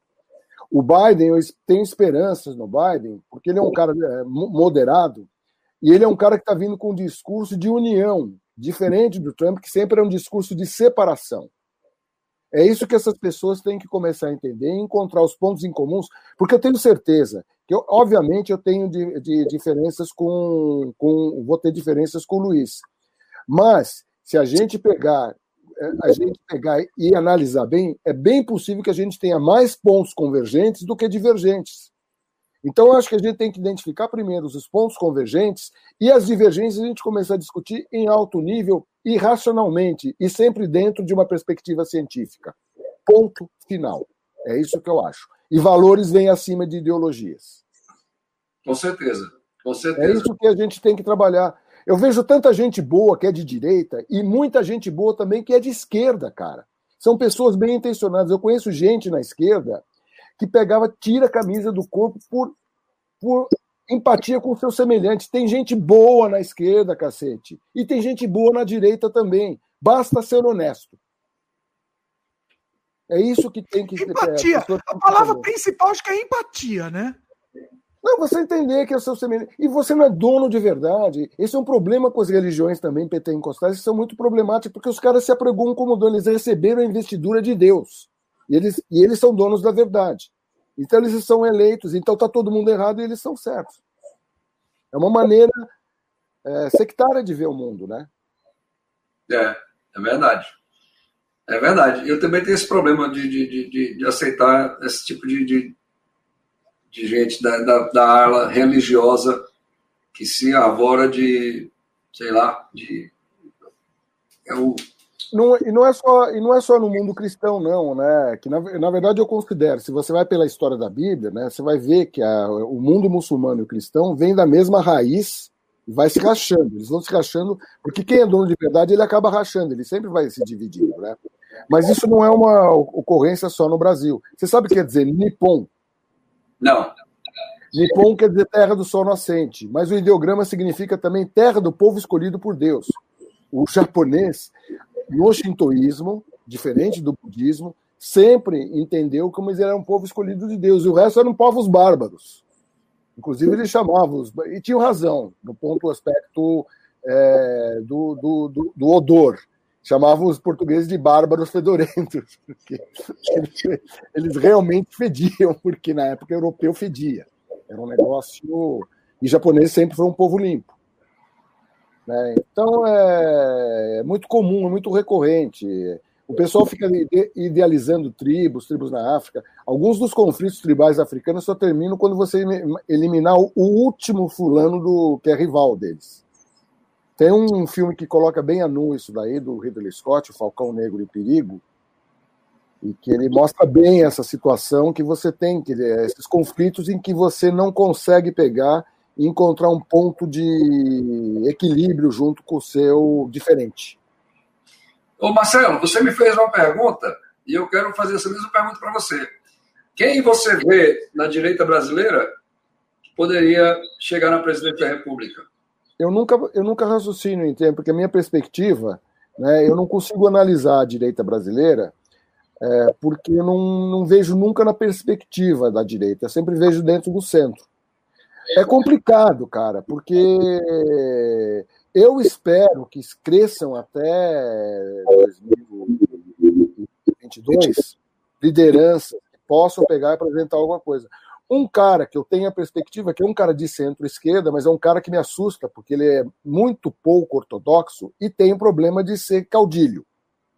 Porque é uma tradição que eles que é o que é o que era o, o Ciro Gomes, que é um cara de centro-esquerda, que eu acho que de repente poderia dar, poderia merecer uma oportunidade de mostrar alguma coisa. Ou o próprio Meirelles, mas o Meirelles não tem a menor chance né, de, de, de se, se, candidatar ou fazer alguma coisa. Mas é um cara que podia, porque o Brasil precisa de, de consolidar a economia. E eu acho que um dos caras que tem um equilíbrio da questão de como você trabalhar a economia, o Meirelles é um cara.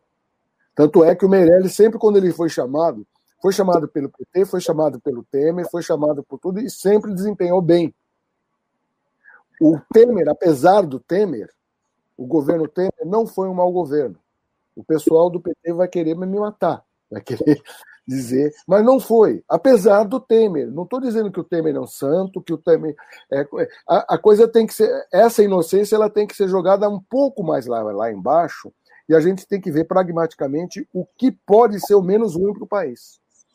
Você acha que o Ciro Gomes seria uma solução para o Brasil? Possivelmente, não sei. Ciro Gomes, o próprio Rodrigo Maia, pela habilidade política que ele tem demonstrado, entendeu? É um cara de centro-direita. O pessoal, o pessoal que, que, apoia, que apoia o Bolsonaro deve estar se tremendo todinho, viu? Se coça no vai apanhar, mas você falou, falou do Maia. Você, você reparou que assim, porque o Dória é um cara de centro-direita também né? Que, que, todos os caras que não sejam, a, a, que não, não se amal. O Mandetta virou comunista na Austrália, pô. Bastou ele começar a fazer um bom trabalho no Ministério da Saúde, o Bolsonaro pegou e fritou o cara, por exemplo. É, todo mundo, todo mundo que está com o Bolsonaro, que começa a se, se destacar né? Ele, ele começa a fritar, começa a. As gravações com o Moro, que o Moro apresentou as gravações dele dizendo: não, me dá a polícia, eu quero coisa no Rio de Janeiro. Assim, você tem tudo, eu quero ir, sabe? É de uma forma assim horrorosa, não importa. Ali não tem ideologia, gente. Não tem ideologia. Agora, o material humano que nós temos no Brasil para pegar, a única pessoa que eu, que eu tenho, por enquanto, assim, muita fé dada a idade, etc., é Tabata Amaral. Eu tenho muita fé nessa menina. Ela é a deputada, esquerda... né? Ela é deputada, né? Deputada, deputada federal. Traga um café aqui, por favor. Não, esse café é pra mim. Desculpa, gente. A minha esposa é... chegou na, na, na, escada. Ela é deputada federal pelo PDT, é, nova, tem 25 anos tem duas, duas é, é, é formado em Harvard, tem, é, já, já, é, é um gênio, né? Veio de, veio de família pobre, foi bancada por uma iniciativa que é o Renova BR, que é uma iniciativa execrada pela esquerda por miopia, porque é uma tentativa de melhorar a qualidade do político brasileiro, né? Obviamente que não é perfeito, mas tem, tem, tem demonstrado méritos méritos. Tem gente no Partido Novo, o Partido Novo em si não está muito bem, mas tem gente no Partido Novo que é que inclusive teve a ver com o Renova BR, que eu boto uma fé que pode melhorar bastante. O cara lá de Belo Horizonte, o Calil, é um cara que tem se destacado por posições corajosas diante da. da... É, prefeito de Belo Horizonte, né? Prefeito de Belo Horizonte. Então tem caras. E um cara que pode, pela habilidade, é oportunista, é esperto, é safado, mas de repente é o que o Brasil precisa nesse momento. Pode ser mesmo o João Dória. Né? E, e não podemos ser inocente. O que, que, você acha, por exemplo, do Marcel Van Hatten? O Marcelo é da, do Novo, né? Do Novo, é. Do Novo é um cara que está tá se apresentando aí. Vamos ver como é que ele continua, né? Se ele continua dentro de um de um de um de uma proposta que pega seja pelo menos saudável, né? Seja lícita. Vamos ver. Agora, não esperem que vai ter um neguinho santinho, porque não existe isso no Brasil por enquanto. Não existe. Tabata é, por enquanto, santinha, mas não sei se ela vai se permanecer, porque lá, cara, É difícil, né? O pessoal veste o anel do poder é complicado, né, bicho? É. Rapaz, mas, esse é, é mas eu tenho esperança na Tabata. Como e não espere o salvador da pátria. Nenhum deles é salvador não da pátria. Né? Salvador da pátria. Não existe. E o Brasil não é para amadores, o Brasil é complicado. Tem caras que podem, pelo menos, fazer com que o país cresça. E uma coisa importante: se o país começa a crescer economicamente, você, você consegue resolver melhor os problemas. Uma coisa que não dá é você ferrar com na ilusão. O negacionismo econômico, os negacionismos são um problema. E a esquerda padece, muitas vezes, de negacionismo econômico. A esquerda não consegue reconhecer. Como eu vi várias vezes durante o governo Dilma, tinha cara lá, tinha maluco lá querendo que a gente mexesse nas reservas cambiais para resolver o problema de caixa do governo. Quer dizer, é um negacionismo econômico. O cara, não, o cara não sabe o que é economia, o cara não tem ideia do que é economia, ele se recusa, ele nem gosta de economia. Ele acha que dinheiro dá em árvores. É complicado. Agora, o Paulo Guedes também não é um cara eficiente, mostrou que não é. Porque é um cara atrasado no tempo, na minha opinião, né? Porque a escola moderna, a moderna escola liberal, ela entende que se você não resolver o problema da desigualdade social, você não fecha a conta. O Chile tem um futuro brilhante. Eu estou dizendo isso para as pessoas. Eu acredito muito no futuro do Chile, com essa nova constituição, no que eles vão fazer corrigindo os, os desvios de rotas que foram implementados pelo Pinochet, né? Só instantinho, só responder aqui. Uma pessoa que está. Peraí. O, o, Marcos, o Marcos, o, o, nosso amigo lá, Bolsonaro, comentou aqui. Meu Deus, as pessoas que estão sendo citadas, kkk. Tá, tá bravo aqui o Marcos. continua rindo, Marcos. Você tem todo o direito de ficar rindo. Continua rindo. Ria. Ria. Assim, no momento, no momento, qualquer um é melhor do que a situação que a gente tem. Qualquer um é melhor que Bolsonaro, Marcos. Absolutamente. Não existe nenhum que não seja. Até a, até a Flor de Lis é melhor. Até a Flor de Lis. Eu voto na Flor de Entre Flor de Lis e Bolsonaro, eu voto na Flor de Lis. Ô, Marcelo, e me diz uma coisa.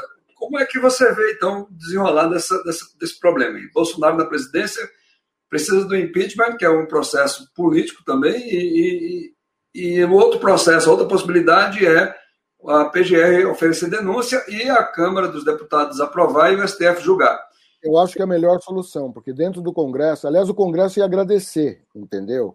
Porque o Congresso não está querendo pegar e, e patrocinar esse impeachment. Mas a gente já viu que a PGR não vai oferecer denúncia, né? Não, não sei. Augusto Aras, olha, Augusto Aras é, podia ser chamado senhor cagão, entendeu? Ele é, é. Eu não. A gente também é inocente, cara. Eu não sei como é que o jogo, o jogo lá, lá atrás, os bastidores, a gente é, é, eu reconheço minha inocência. Os bastidores lá atrás de Brasília, lá o jogo é muito mais pesado que a gente consegue sequer imaginar. Então, eu não sei o que, que tem, é, quais são as crises, por que, que sistematicamente o Rodrigo Maia se recusou a pegar, levar adiante o impeachment do Bolsonaro. É simples assim? Não. Não é simples assim, como muita gente quer achar. Não, ele poderia pegar. Não. Tem histórias e histórias, eles estão muito mais bem informados do que a gente. A gente não tem a visão a visão de lá de Brasília é bem diferente da visão que a gente consegue ter aqui. Então não dá. Dá para eu pegar e ansiar diante das informações que eu disponho. Que são as informações. Qual o meu, qual minha, minhas fontes de informação? Grande imprensa, cara. Grande imprensa. E o jornal que eu assino é o Estado de São Paulo. É um jornal que eu sei muito bem o que eu posso esperar dele ideologicamente. O Estado é o jornal mais claro para mim. O que, é que você pode esperar dele ideologicamente? Como é que é? O que você pode esperar desse jornal ideologicamente? Um jornal liberal conservador. É isso que eu. Essa é a linha do Estado, essa sempre foi a linha dos Mesquita. E, essa, e, e eles se mantiveram íntegros nessa linha, inclusive na ditadura. Que enquanto o Frias pegava e abaixava, lambia as botas dos militares, o Jornal da Tarde estava publicando receita de bolo nas páginas que eram censuradas e o Estado estava publicando poemas de Camões.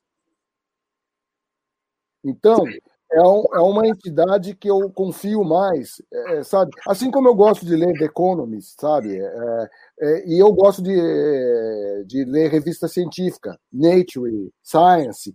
É dali que eu tiro as minhas informações, é dali que eu sei que a questão ambiental é complicada, entendeu? Premiada por uma pós que eu fiz em paleobiologia, né? Tá, e essa, essa, essa, esse movimento de novas mídias né, eletrônicas, digitais hoje, você acha que isso pode, pode fazer uma diferença nesse, nesse processo aí de, de, de melhorar essa política do Brasil, tirar o Bolsonaro, sei lá, encontrar não sei. O fato que uh, o fato que hoje em dia a gente ainda está vivendo, né? Difícil você pegar e imaginar como é que o barco está andando quando você está no meio da tempestade, né? O fato é que a gente está vivendo, parece que agora o pessoal está começando a entender que rede social é um termômetro mais. Até porque as pessoas não podem sair na rua para se manifestar. Não dá para ser como em 2013, que o pessoal sai em massa na rua, porque senão, porque tem uma pandemia, gente. Isso tá... Então, as redes sociais são termômetro. E a palavra fora Bolsonaro está ganhando força cada vez maior. Existe como medir isso. Então, eu acho que isso daí vai empurrar. E político vive de aceitação. Então, se eu acho que esse vai ser o combustível para tirar ou não Bolsonaro, ou manter o Bolsonaro capenga, mas assim, eu espero que ele não, se ele for até o final do mandato dele, que ele não se reeleja, não se reeleja, como aconteceu com o Trump, né? Porque, é, porque você sabe, você falou do jornal aí, né, o Estadão, as mídias tradicionais, principalmente jornal, a mídia escrita, essa coisa toda, tá, ó, caindo, né? A tendência, a tendência é, é isso aí. Sim, mas eles, mas eles estão com bastante força, tanto a Globo como eles, bastante força nas redes, né? Eles estão se remodelando, ainda tem, a gente está num processo de remodelar. É, quando você vê a quantidade de seguidores que tem a CBN, por exemplo, que é uma rádio, né, que está utilizando. E, é e, a CBN é um, né, é um, exemplo muito interessante de comunicação, que a CBN tem o rádio está mostrando um vigor, porque o rádio sempre foi interativo. E, é, e os caras estão associando imagem. Hoje em dia, a, a, o grosso da audiência da CBN está migrando para o YouTube. Porque os caras querem ver o cara descer de helicóptero sem nenhum tipo de negócio. O cara está lá no estúdio, fazendo assim. O, o, o, e o foco dele é o microfone, é o áudio. No entanto, as pessoas gostam de ver a imagem da coisa sendo produzida por trás, etc. E ao mesmo tempo existe essa interatividade de, é, de o pessoal, é uma live permanente, cada programa da CBN, e os caras começam a interagir e começam a interagir entre eles, né? Então a gente está vivendo uma movimentação que é difícil você analisar, você tem que ser especialista na área, eu não sou, mas eu tenho a impressão que os meios tradicionais de produtores de conteúdo e produtores de notícia estão se aparelhando dentro do mundo digital. E esses caras, qual é a grande ferramenta de credibilidade? Porque eles podem sofrer processo. Não é que nem o blogzinho do Zé Mané, que está no meio da. que tem a sede dele na Rússia. Você vê umas coisas aí que é, é uma cadeia de. E é, e é tudo meio obscuro, né? Não é o gabinete do o fato de o cara poder estar sujeito a processo dá credibilidade a ele, é isso que as pessoas têm que entender. Um repórter profissional, ele está sujeito a processo, se ele mente como o Bolsonaro mente. Entendi, entendi. Só que é, o que está acontecendo é o seguinte, tá? É, essa questão de, de, de streaming, de, de gente como, por exemplo, Dimitri aí, que, tá, que construiu uma audiência, que tem um canal, que tem, como ele, tem centenas e centenas de outros. E isso está tirando a audiência. Nós estamos aqui assistindo, participando da live do Dimitri, assistindo também, e como a gente tem outros, e está tirando a audiência de, da mídia tradicional. Só para você ter uma ideia, no ano de 2018, aqui no Canadá, foram canceladas 800 mil assinaturas de TV a cabo. 800 mil! Só no ano de 2018. No Canadá, que é um país que a, a população é, é pequena, são 35 milhões de habitantes. E, e, esse movimento é um movimento que está se alastrando no mundo inteiro, de mídia. É, a gente vai ter que viver isso, né, velho? Então, ver. então e, e, daqui a mais poucos anos, eu acho que a força vai ser muito grande. Nós temos, por exemplo, hoje no, no Brasil mesmo, Nando Moura é, um, é, uma pessoa que apoiou o Bolsonaro também, usou o canal dele com mais de 3 milhões de inscritos para apoiar o Bolsonaro, fez entrevista com o Bolsonaro, foi recebido e tal, e depois é, é viu as merdas. Viu acordou. as merdas. Acordou. Palmas. Palmas para você, Nando. Acordou. Claro. E hoje ele é um grande questionador, um grande. O canal do Felipe Neto, por exemplo, que fala aos jovens, entendeu? E é um cara que cada vez mais ele está evoluindo ainda, porque o cara é moleque. Mas, é, mas é. o Felipe Neto ele não, não defendia o Bolsonaro, né? Eu acho que ele chegou não, a defender, nunca defendeu. Né? Não, não, nunca defendeu, mas atacava, mas falava mal do PT. Sim. falava mal do PT. Não, eu falava mal também. É, aí, governo, eu sou contra. Estamos aí. É, eu não, eu não chego a ser aí governo, eu sou contra, mas assim, e, e, e, veja bem, nada, eu não consigo encontrar nenhum mérito. Eu, eu, outro dia eu fiquei procurando, tentar encontrar algum mérito, me, me impus essa missão, não consegui. Falhei fragorosamente, encontrar algum mérito no governo Bolsonaro. Agora, vamos e venhamos, vamos Ei, esquecer. Mas, mas, eu vou te dizer, tem algum sim. Quem? O cara da Fala aí. Eu vou falar. Fala aí. O Brasil tem uma previdência pública, uma previdência social, que é, é uma receita para o desastre. E foi feito com o Paulo Guedes, inclusive, que desenhou isso daí e aprovou, e isso é uma ferramenta para sanear as contas do Brasil. Você falou aí da parte econômica e tal. Mas isso daí já estava desenhado desde o governo Temer, né, velho?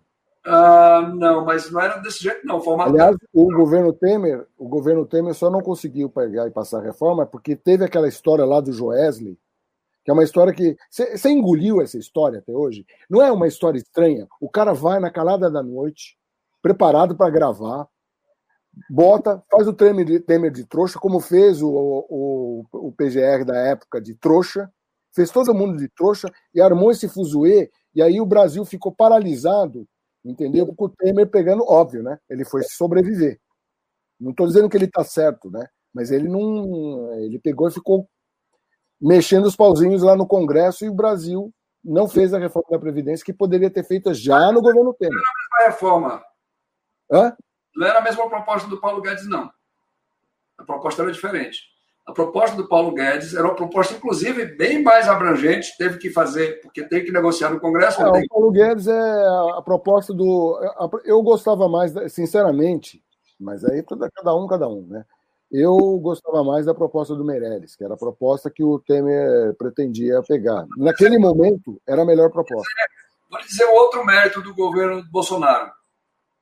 Ele pegou a questão de visto de turista para cidadãos do Japão, Estados Unidos e Canadá e tirou, tirou a necessidade de entrar, de pedir visto de turista para. É, mas eu acho uma perfumaria isso, né? Não, não é, não, engano seu. É, engano meu? Então, na boa. Seu. O Nordeste brasileiro tem uma base de, de, de, de atividade turística gigantesca que emprega milhões e milhões de pessoas, um potencial gigantesco, muito maior, por exemplo, do que o México, que tem um, um movimento, sei lá, inúmeras vezes maior do que o Brasil, mesmo tendo uh, um potencial inferior do que o do Brasil, mas a gente tem, por exemplo, o Nordeste, o Brasil inteiro, né? não é só o Nordeste, não. Nós temos a floresta amazônica, nós temos o Pantanal, nós temos. E a indústria turística é uma indústria. Se você, se você abrir os olhos e deixar que essa indústria se desenvolva, você consegue transformar desertos, como, por exemplo, Las Vegas, nos Estados Unidos. Em, não, não, sim, isso, eu conheço, mas o fato de você pegar e exigir a, a, a, entrada de visto era um, era um impedimento de crescimento da indústria turística? É, é um impedimento, sim. Eu, vou, eu não conheço, viu, Luiz? Você está colocando empecilho para uma pessoa que quer ir, que tem que, que ir lá no consulado brasileiro, no caso, imagina uma pessoa que mora aqui em Alberta. Nós não, tudo bem, isso daí foi instituído pela esquerda, no, é, pelo governo Lula, como uma coisa de reciprocidade, porque brasileiro vai pegar e para lá também tem. Não, não é da época do governo Lula, não. Vem da época já dos militares, por essa questão de reciprocidade. Mas é uma reciprocidade burra, porque não traz nenhum benefício para o país. Eu vou fazer o seguinte, Luiz, eu vou estudar um pouco melhor a questão, porque é uma questão que eu não conheço. Então, primeiro eu vou, vou acreditar no que nós temos. Nós... Deixa, eu me, deixa eu me meter nessa conversa. A gente escuta alguns canadenses, até amigos nossos, falando: ah, gostaria de ir para o Brasil. Ah, mas eu não vou porque dá muito trabalho, tem que pedir visto. É, é faz sentido. Faz sentido isso mesmo. Realmente ah, eu vou, eu vou dá mais trabalho. Eu, realmente eu não, eu não conheço bem a questão, eu conheço outras questões, né? E, e foi né? o governo o cara lá da infraestrutura ele está trabalhando direito. Eu esqueci o nome do ministro da infraestrutura, mas ele tem trabalhado direito. Que é o Esqueci. Né? Joaquim, Joaquim. Esqueci, também não sei. É o Joaquim. o Joaquim tem que trabalhar direito. Entendeu? Mas é meio uma coisa. E como, é, como ele está trabalhando com infraestrutura e está fazendo dentro do possível. Né? Eu me decepcionei com o Paulo Guedes. Eu achava que o Paulo Guedes ia ser melhor do que ele mostrou que é. Né?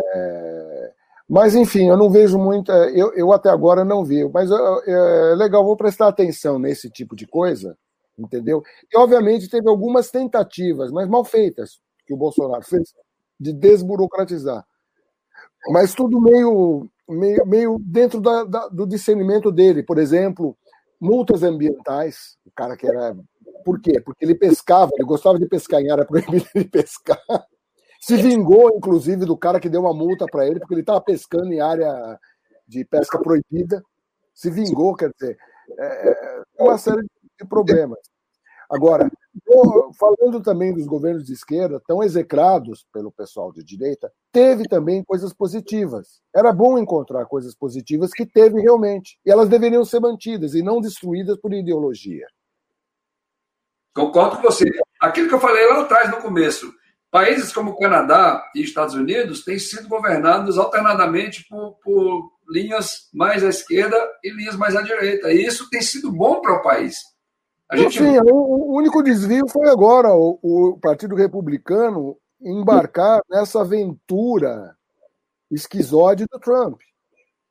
Sabe, é, eu espero muito que o Partido Republicano retome o seu eixo. Você veja lá que a, na posse do Biden, você estava o, o, o, Bush, estava inclusive o Bush, o pessoal representante do Partido Republicano, acho que está até agradecendo a vitória do Biden, porque eles podem sanear desse lixo. Vai voltar. Vai, vai, espero que sim, porque é necessário esse equilíbrio, né? Tanto, tanto o, o, o vice-presidente, inclusive essa semana eu estava conversando com uma pessoa aqui, aquele, aquele mesmo cidadão que mora aqui no, no, no, no, no Canadá, que é bolsonarista cego, cego, cego. E ele estava falando dessa questão aí do, do, do, Trump, que a eleição foi roubada, que foi isso aqui. Eu digo, peraí, pera um pouquinho. Bicho, nenhuma corte acatou o pedido. Não, mas é porque não sei o que eu digo. Não, a corte, cara, ela tem que analisar evidências para poder aceitar ou não aquela denúncia. Se não tem evidência, se não tem nada que possa, pelo menos, justificar, começar a discutir isso, para que gastar tempo, para que gastar recurso? E aí as cortes, todas as cortes que foram entradas, porque ele disse, não, mas não foi, não chegou a ser julgado. Falei, lógico que não chegou a ser julgado. Como não? Tem evidência para transformar aquilo num caso, que aqui chama case. Entendeu? Se você tiver, você vai na corte aqui, você apresenta a sua, sua questão, se a corte vê que aquilo lá tem alguma, alguma chance de se tornar um, um, um processo legal, ela aceita. Senão, ela já descarta na hora ali, na, na busca. Inclusive, você teve republicanos pegando e dizendo, inclusive sendo pressionados descaradamente por Trump para falsear resultado, para não obedecer resultado, com a alegação de que houve fraude só por alegar.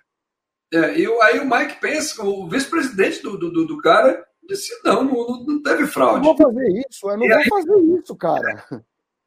Pois é, ele, ele, ele Poderia, porque o que acontece é o seguinte: aqui, no, no aqui lá nos Estados Unidos, o vice-presidente ele também acumula a função de desempatar a no, no, votação no Senado, sim. No, no, Congresso deles lá. E ele disse: não, não vou, não vou fazer isso, não vou, não vou.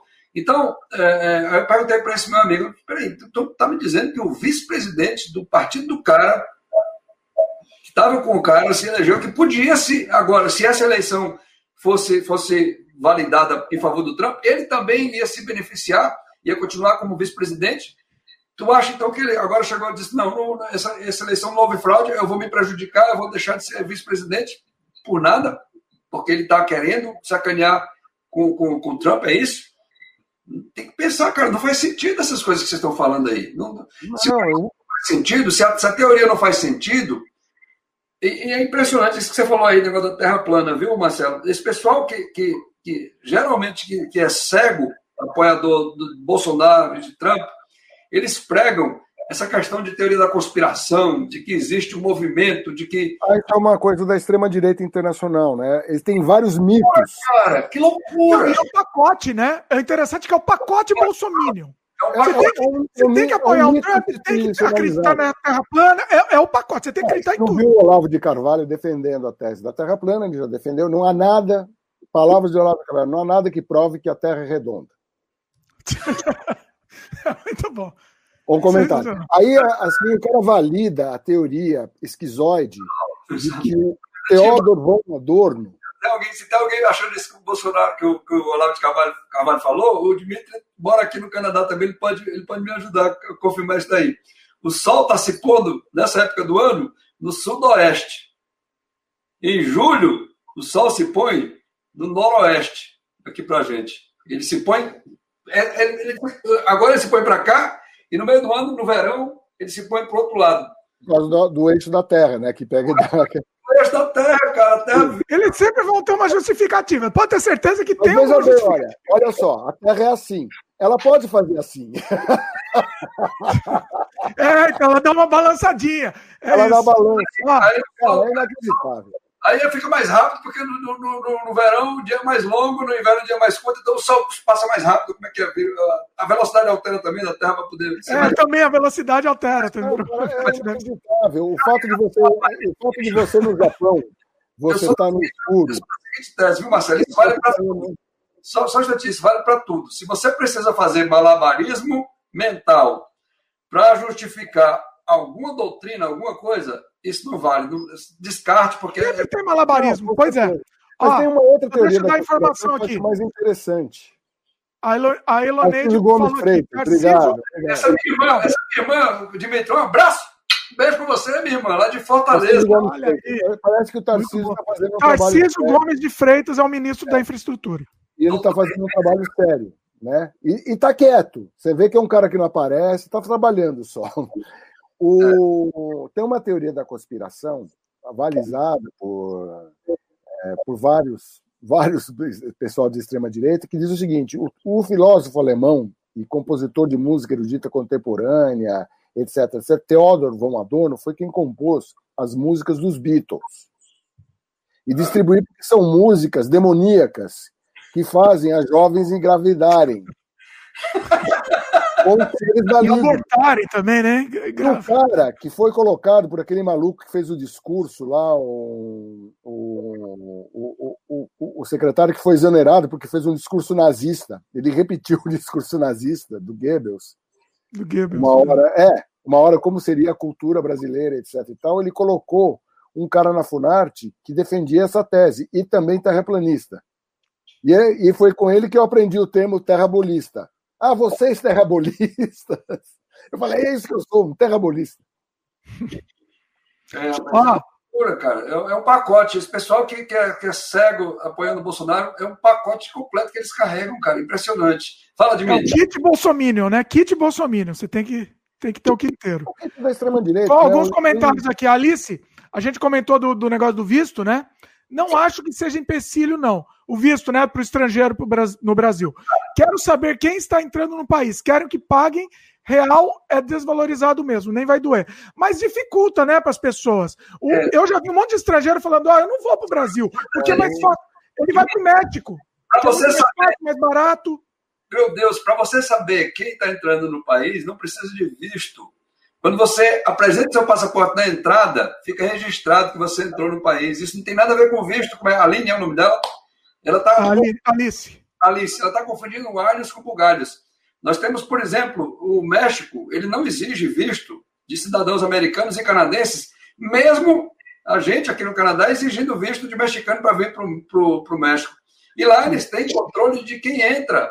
É só você, na hora que chega lá com o passaporte canadense, registro na, no sistema deles que entrou é, naquele. O fato de você eliminar o visto não elimina o, a conferência aduaneira.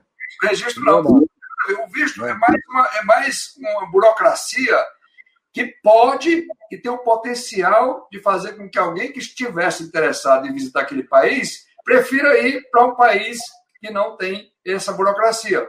Sim. De novo, o México. Eu, eu, vou, eu, vou, eu, vou, dar uma cuidada nessa, nesse assunto. As pessoas visitam o México, né, o, a, o, o Caribe ali, aquele, aquele mar do Caribe, e quantas milhões de pessoas visitam o Brasil. E aí você vai chegar à conclusão com dados, entendeu? Ao invés de ficar. Eu posso até, enquanto você lê aí. Eu, eu concordo com o Luiz, concordo com o Luiz. Realmente.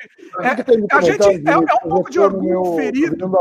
É, é um pouco é um orgulho ferido, né? Ah, eles pedem visto para a gente, a gente tem que pedir também.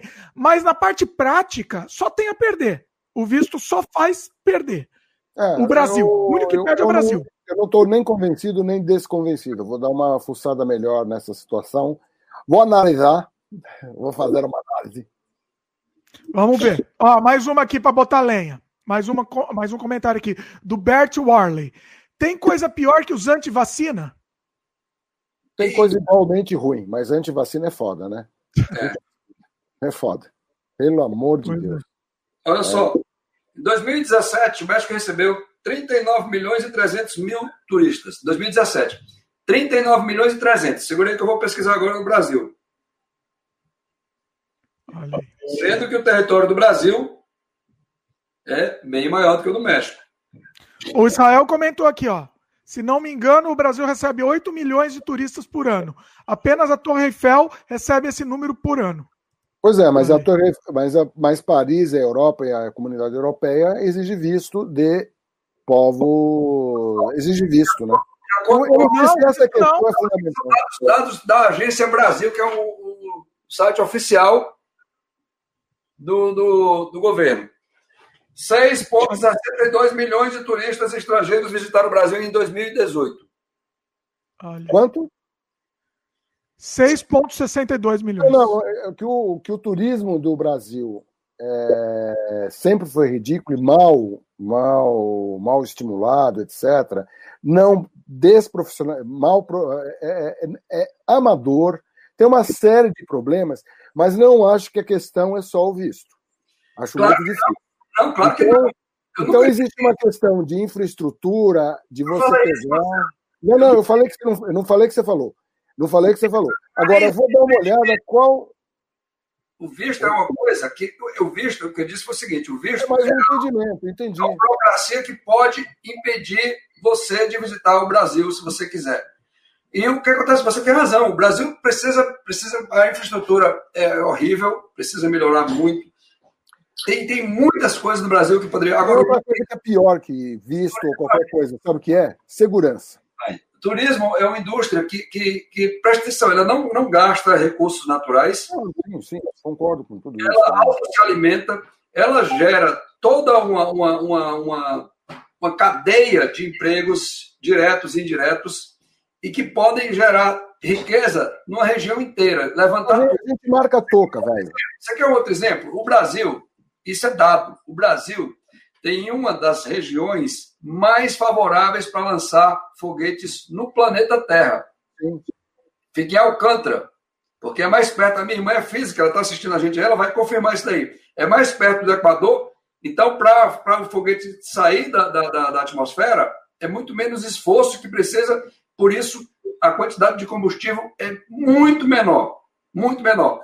E a gente não explora essa, essa indústria, cara, que poderia gerar na, na, na, na bagagem, na, de, de, de, de, arrasto, uma indústria hoteleira, uma indústria de, de entretenimento, uma indústria de restaurantes, tudo mais. Se a gente tivesse uma, uma, uma, liderança no país que pudesse entender isso e transformar a base de Alcântara numa, numa, no centro de lançamento comercial de satélites, como agora a, a empresa lá do, do, do, Elon Musk, lá, SpaceX, né, que está tá fazendo é, voos comerciais, está fazendo um monte de coisa, já está planejando voos turísticos para o espaço, já está planejando isso aí, já, já tem planos para isso. Isso, isso, é, isso, é um, isso é um aspecto.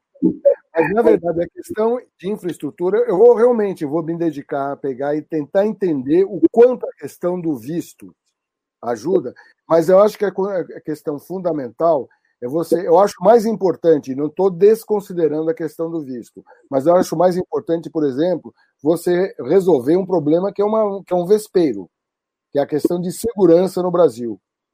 Eu acho que você aumentava exponencialmente o número de turistas, de turistas no Rio de Janeiro, se o Rio de Janeiro fosse conhecido não por uma terra de bandidagem, né, de perigosa, que morre criança quase que todo dia por causa de tiroteio, entendeu? Isso, isso alimentaria o turismo de maneira fácil, fácil. O país tem uma plataforma maravilhosa para você fazer turismo.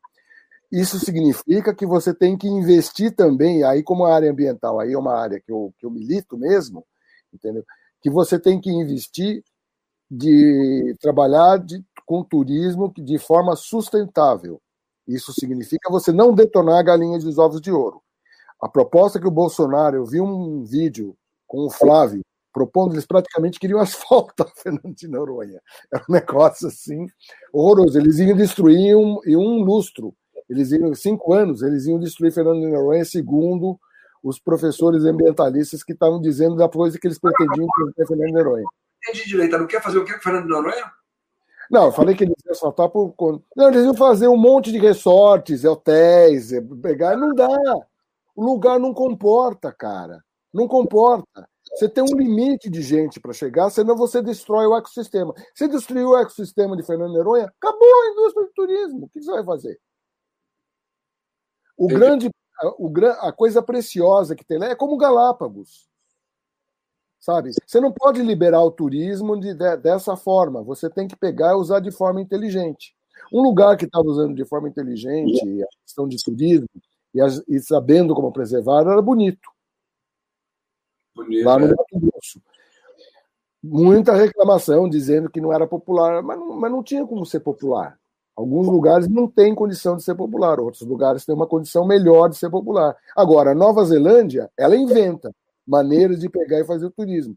Você vai lá para fazer bang jump. Quem inventou isso foi neozelandês. Além deles terem uma natureza também lá que dá para competir com a nossa de boa. Mas o Brasil. É o que falta para nós é usar a cabeça, cara. O Brasil tem um potencial gigantesco. Essa questão que você falou aí da, da violência urbana no Brasil, isso é, isso é, é, é fato. E aí é o seguinte: a violência urbana é um fato no Brasil. Mas é aquela coisa, muita das. Da, da, não estou dizendo que justifica, tá? Mas explica. Muito da violência urbana que acontece no Brasil é associado à pobreza, a desemprego, a, entendeu? Esse tipo de coisa. E aí, a indústria do turismo, que poderia abrir mais postos de trabalho para tirar desocupados das ruas, para não acontece, entre outras coisas, porque o Brasil é um país. Olha, quando você ouve, quando você ouve falar, eu, eu volto a insistir. Um, você quer tirar um retrato bom do Brasil e das causas que é a, a Solon vai, tem um filme, dois filmes muito bons, chamado Tropa de Elite. Assisti muito bons. Ali está dada a receita do problema, porque a, você não tem, não existe interesse de fato de acabar com o problema da violência no Brasil, porque tem gente que lucra com isso. Enquanto a gente fizer reboque isso, e, e, isso, e ele, e ele termina o filme mostrando o Congresso, em Brasília. Então, a gente tem um país muito complicado, velho. Bom que Vou deixar vocês dois aí, vou sair, já volto, tenho que resolver o um negócio, já volto em um minutinho. Continua aí o debate. Vou deixar, deixar vocês dois aí. Não. Bom, já que o Dimitri deixou a gente, vamos falar mal do Dimitri, né? né? Depois ele vai descobrir no. Eita! Mas não é. Fazer uma, fazer uma coisa doméstica aqui. Você faz o quê, Luiz? Você trabalha com o quê? Eu trabalho com manutenção de equipamentos uh, hospitalares. Raio-X. Estava é, precisando de gente assim, assim como você aqui. eu vim, eu, eu, eu tava no Brasil, eu sempre trabalhei nessa empresa, sempre. Tem o quê? Tem 30 e. Vai fazer 33 anos. E aí, em 2003, eu pedi transferência para o Canadá e vim para cá na mesma empresa, entendeu? Então, eu continuo fazendo a mesma função. Não, não, e viver num, num, país que resolveu vários dos problemas que nós ainda aqui no Brasil estamos tentando resolver é muito melhor, né? Se viver. O tempo que eu tive nos Estados Unidos, eu me adaptei. Eu fiquei três meses, na época nos Estados Unidos. Eu me adaptei maravilhosamente bem. eu, eu fiquei em vários lugares. Eu fiquei um pedaço. Eu vim, na verdade, fazer um curso na época de sintetizadores na Roland, em Los Angeles. Roland. Aí, é. Daí o que, que eu. Daí, mas o que, que eu fiz? Eu peguei, eu fiquei duas semanas em Orlando, fui a parque, não sei o quê. Depois fiquei em Nova York, que eu fui comprar equipamento na época. Né? Comprei vários sintetizadores, uma coisa assim. É, fiquei na casa de amigos no Brooklyn. E depois eu peguei um voo direto de Nova York e Los Angeles. Cruzou. E vi, é, e vi o fuso que é. E em Los Angeles eu fiquei quase dois meses. É, que foi. Eu descobri uma coisa interessante. Eu achei que Nova York é uma cidade do planeta, uma cidade cosmopolita. A grande metrópole americana é Los Angeles. É, eu não conheço, eu não conheço a costa oeste dos Estados Unidos. Eu, eu já fui várias vezes para os Estados Unidos, sempre para o leste, a parte central também, Dallas, uh, o Texas, né, Colorado, uh, a parte norte dos Estados Unidos também várias vezes, mas a parte oeste está nos nossos planos de, de ir lá conhecer. Eu fazendo curso, né? Eu fiquei em Los Angeles. Essa coisa de ser uma cidade para o carro mesmo é um negócio impressionante. É uma cidade do carro. É, um, é, é esquisito, mas é bem o American Way of Life. Né? Los Angeles eu entendi como uma grande metrópole no, dos Estados Unidos é Los Angeles. Nova York é uma, é uma coisa à parte. Tanto é que o Nova Yorkino se considera ele um Yorker, né? E vem de todo, vem gente de tudo quanto é lugar, adota a cidade e vira um Yorker.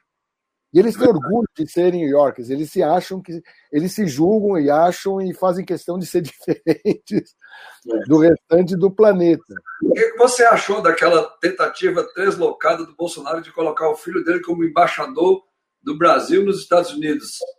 Bom, achei interessante, primeiro, porque não era nepotismo, né? Segundo ele, não, aquilo não era nepotismo. Era colocar um cara que fritava, que fritou hambúrguer no McDonald's e por isso ele tinha condições de falar, ele tinha um, boy, um belo de English. Ah, bicho. Cara, é... tanta, coisa, tanta coisa, né, rapaz, que você fica assim, cara, como é que pode, bicho? Ainda tem gente que segue, que, que, que não, não consegue abrir os olhos, não consegue enxergar, rapaz. É uma cegueira, é, é uma cegueira acéfala, né? Não tem raciocínio. Dimitri, acho que já deu, né, cara? É. Então, em cima disso, peraí, já deu, eu só queria, eu, só para alinhavar um pouco, né? Você tá falando dessa tá... cegueira certa. Você, Luiz, por exemplo, que tem muitos seguidores. A gente aqui no canal, aqui no Sem Freio, é, não tem muito bolsominion aqui que segue a gente. O, a pessoa, por exemplo, só vou te falar um, um exemplo. A, a, a, gente tinha a capinha da live aqui, era o Bolsonaro cheio de bolsominions. Já antes da live pro ar, já tinha dislike. Que a pessoa viu a capinha, já vai falar mal do meu mito, já vou dar dislike. Eu quero entender, assim, de você. Você conseguiu fazer algumas pessoas abrirem a cabeça? Porque você tinha muita gente bolsominion que te seguia. Você conseguiu fazer abrir a cabeça? Tem conseguido? Como é que tá? Não. Até onde eu sei, até onde eu sei não, viu? Esse negócio da, da, da que você falou aí da, da, da capinha da live, a minha irmã, eu mandei um link no nosso grupo da família, ah. e ela doutor, que eu, eu não tenho nem estômago para ver esse imbecil. E ela não ia entrar, entendeu? Por causa da cagada. Aí eu falei para ela, não, não é isso não, a gente está discutindo aqui exatamente as, as merdas, as cagadas que ele tem feito na presidência da República. Ela falou, ah, aí sim, aí eu vou entrar. Aí ele entrou e falou aí do ministro da infraestrutura. Mas realmente eu não tenho, eu acho que não, viu, viu, Dimitri? O, o próprio número de inscritos caindo já diz tudo, né? Meu canal está tá caindo, caindo, caindo. Eu acho que quando sair tudinho, vai começar do zero de novo. Será, né? Ó, pessoal, pessoal que não é Bolsonaro, agora pode seguir o Luiz, inclusive. Ó. Certo. Ah, vai lá, gente. Eu estou realmente assim, chegando meu... Tem alguma, algum comentário que você queira ressaltar, Dimitri? Daí a gente já podia encerrar, porque. Não, acho que já estamos já estamos num bom tempo aqui da live. É, Só vamos encerrar mesmo, vamos dar uma alinhavada então nessa conversa. É... Vocês querem palavras finais aí? jabazinho aqui, Dimitri. Jabá, claro, também, óbvio. Manda ver jabá e, e, o que vocês quiserem falar, vai lá. Esse canal é a gente encerrar. Casal Nobre, que eu e minha esposa, a gente está fazendo vídeos juntos agora, discutindo mais do nosso dia a dia, falando de um monte de coisas, entendeu? É, é menos tensas do que essa questão de política, né? E o Acordo Brasil, que eu estou também mostrando um pouquinho mais do meu trabalho, coisas que, que, que entendeu? Eu já fiz, é, o vídeo de hoje, inclusive, foi um time-lapsezinho, eu consertando um equipamento de, de radiologia, entendeu? Uh, enfim, estou querendo me desgrudar um pouquinho mais dessa questão que, que é dor de cabeça, é aborrecimento, é a gente xingando, entendeu? E, e tá, tá, tá ruim com esse negócio de xingamento. É um segundo canal seu, né? Você continua com. Você tá com os dois, então. Com os dois. O Acorda Brasil e o Casal Nobre. A gente, inclusive, está dando aí umas, umas aventuradas de pagando mico, rapaz, tentando cantar. Com esse negócio dessa pandemia que a gente não, não se encontra mais com ninguém, não pode ir para casa de ninguém, aquela coisa toda, a gente ficou, e agora? O que a gente faz? Então, montei um sistema de karaokê aqui no porão, entendeu? E, e comprei um monte de, de, de, de arquivos de, de, de karaokê, e, e, esse sistema também a gente comprou, botou aqui, e a gente está aqui se divertindo, brincando. Eu, eu, sei que a gente paga mico pra caramba, mas a intenção, é essa mesmo, é pagar mico, é brincar, é desopilar a mente. E está sendo bom, está sendo uma terapia para a gente. E eu estou recebendo um retorno muito bom das pessoas também que estão assistindo, dizendo que também se divertem, que, que, que, a gente brinca juntos, enfim. Tem sido bom, tem sido legal e a gente vai continuar aí nessa, nessa batida. Tem live todo dia, 10 da noite, no horário de Brasília. Eu e a dona Rachel, a gente está fazendo lives juntos. Está aqui na descrição do vídeo o link, tá? Então, pessoal, só vem aqui na descrição, vocês vão encontrar. E o Acorda Brasil também, você deu uma parada ou você continua? Como é que tá? Eu parei mais de falar nessas questões de política, né? Hum. Eu preciso, eu, ainda vou fazer uma série de vídeos é, questionando essas questões de, de, teoria da conspiração, porque eu fiz um vídeo comentando um, um moço que, tem, que faz só vídeo sobre isso e se dedica só a isso. E eu tenho recebido muita pancada também de, gente que diz, vai pensar, vai pensar, vai não sei o que, vai não sei o que, então eu preciso fazer alguns vídeos. Eu acho legal a temática de teoria da. A gente podia, numa próxima live, Dimitri, abordar, fazer uma pesquisinha básica, porque tem umas teorias da conspiração que realmente são hilárias.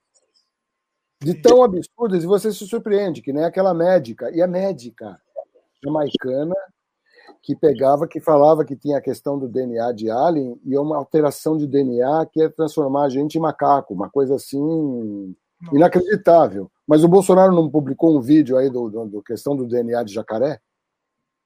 É. Não, o jacaré eu acho que foi mais brincadeira, né? Eu acho que foi mais assim, uma, uma besteira que ele falou, como fala besteira.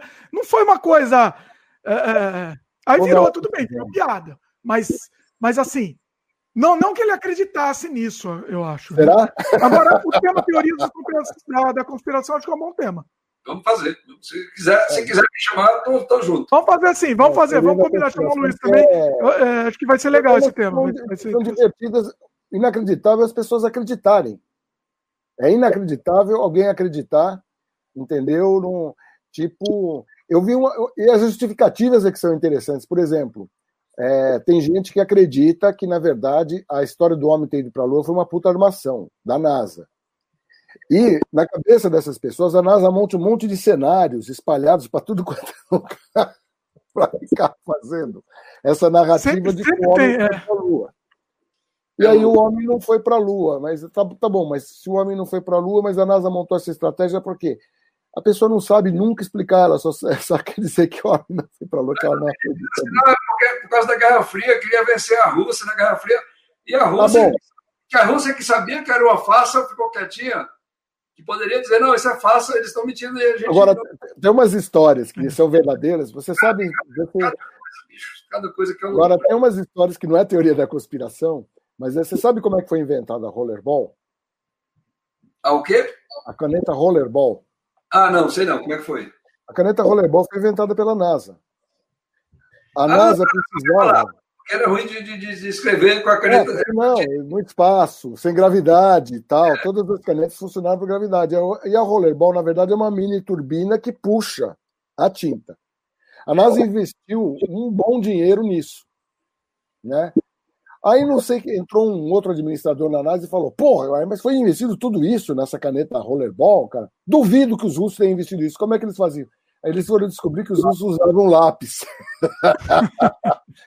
Agora, o interessante da história é que a NASA retornou, que retornou de dinheiro os direitos de pegar e fabricação da rollerball, pagou a pesquisa e muito mais. A NASA ganhou dinheiro com a rollerball. A NASA não perdeu dinheiro com a rollerball. Ciência sempre dá lucro. Verdade, é verdade. Vamos embora. Bom, vamos embora. Tem um monte de comentário aqui, pessoal. Não deu para ler, vocês vão uh, me desculpar. Mas hoje tá muito, muita, muitos assuntos para serem tratados, mas tá tudo registrado aqui, não vou, não vou apagar nada. O chat de vocês está registrado. O Gabriel comentou o QAnon dos Estados Unidos, o pessoal está louco com isso, negócio da, da das teorias de conspiração, né? O... Muitos comentários, muitos comentários aqui, pessoal. Ah, uma coisa, deixa eu te contar, não preciso contar, aproveitar o Luiz para contar essa história aqui.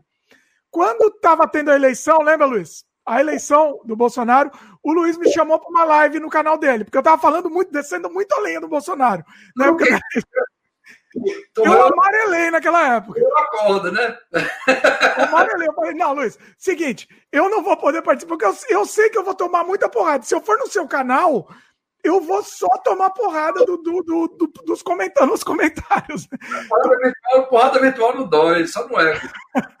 Aí eu falei assim: não, vamos esperar baixar a poeira, aí a gente faz, entendeu? Então agora abaixou a poeira, estamos no mesmo nível. Assim, agora tá bacana. E vamos fazer mais. O Luiz vai voltar aqui também. O pessoal elogiou o crossover aqui, viu, Luiz? O pessoal gostou. Muito bacana. É isso, pessoal. Espero que vocês tenham gostado. Agradeço ao Marcelo mais uma vez. Marcelo já é da casa aqui. Luiz também logo lá. Luiz já está entrando na casa aqui, já, já também vai participar Luiz. Um abraço, Marcelo, igualmente, viu? Valeu. Pessoal que está assistindo, lembra de dar um like aí pra gente, não esquece, muito importante. Se inscreve no canal se ainda não é inscrito e clica no sininho de notificação. Lembrando que esse podcast também está disponível em áudio depois, um pouco depois da publicação live aqui no YouTube, está disponível em áudio também nos agregadores de podcast. É isso, pessoal. Brigadão. Agradecer a todo mundo que assistiu aqui. O pessoal participou muito, foi muito legal a participação de vocês. E é isso daí. Valeu e até a próxima.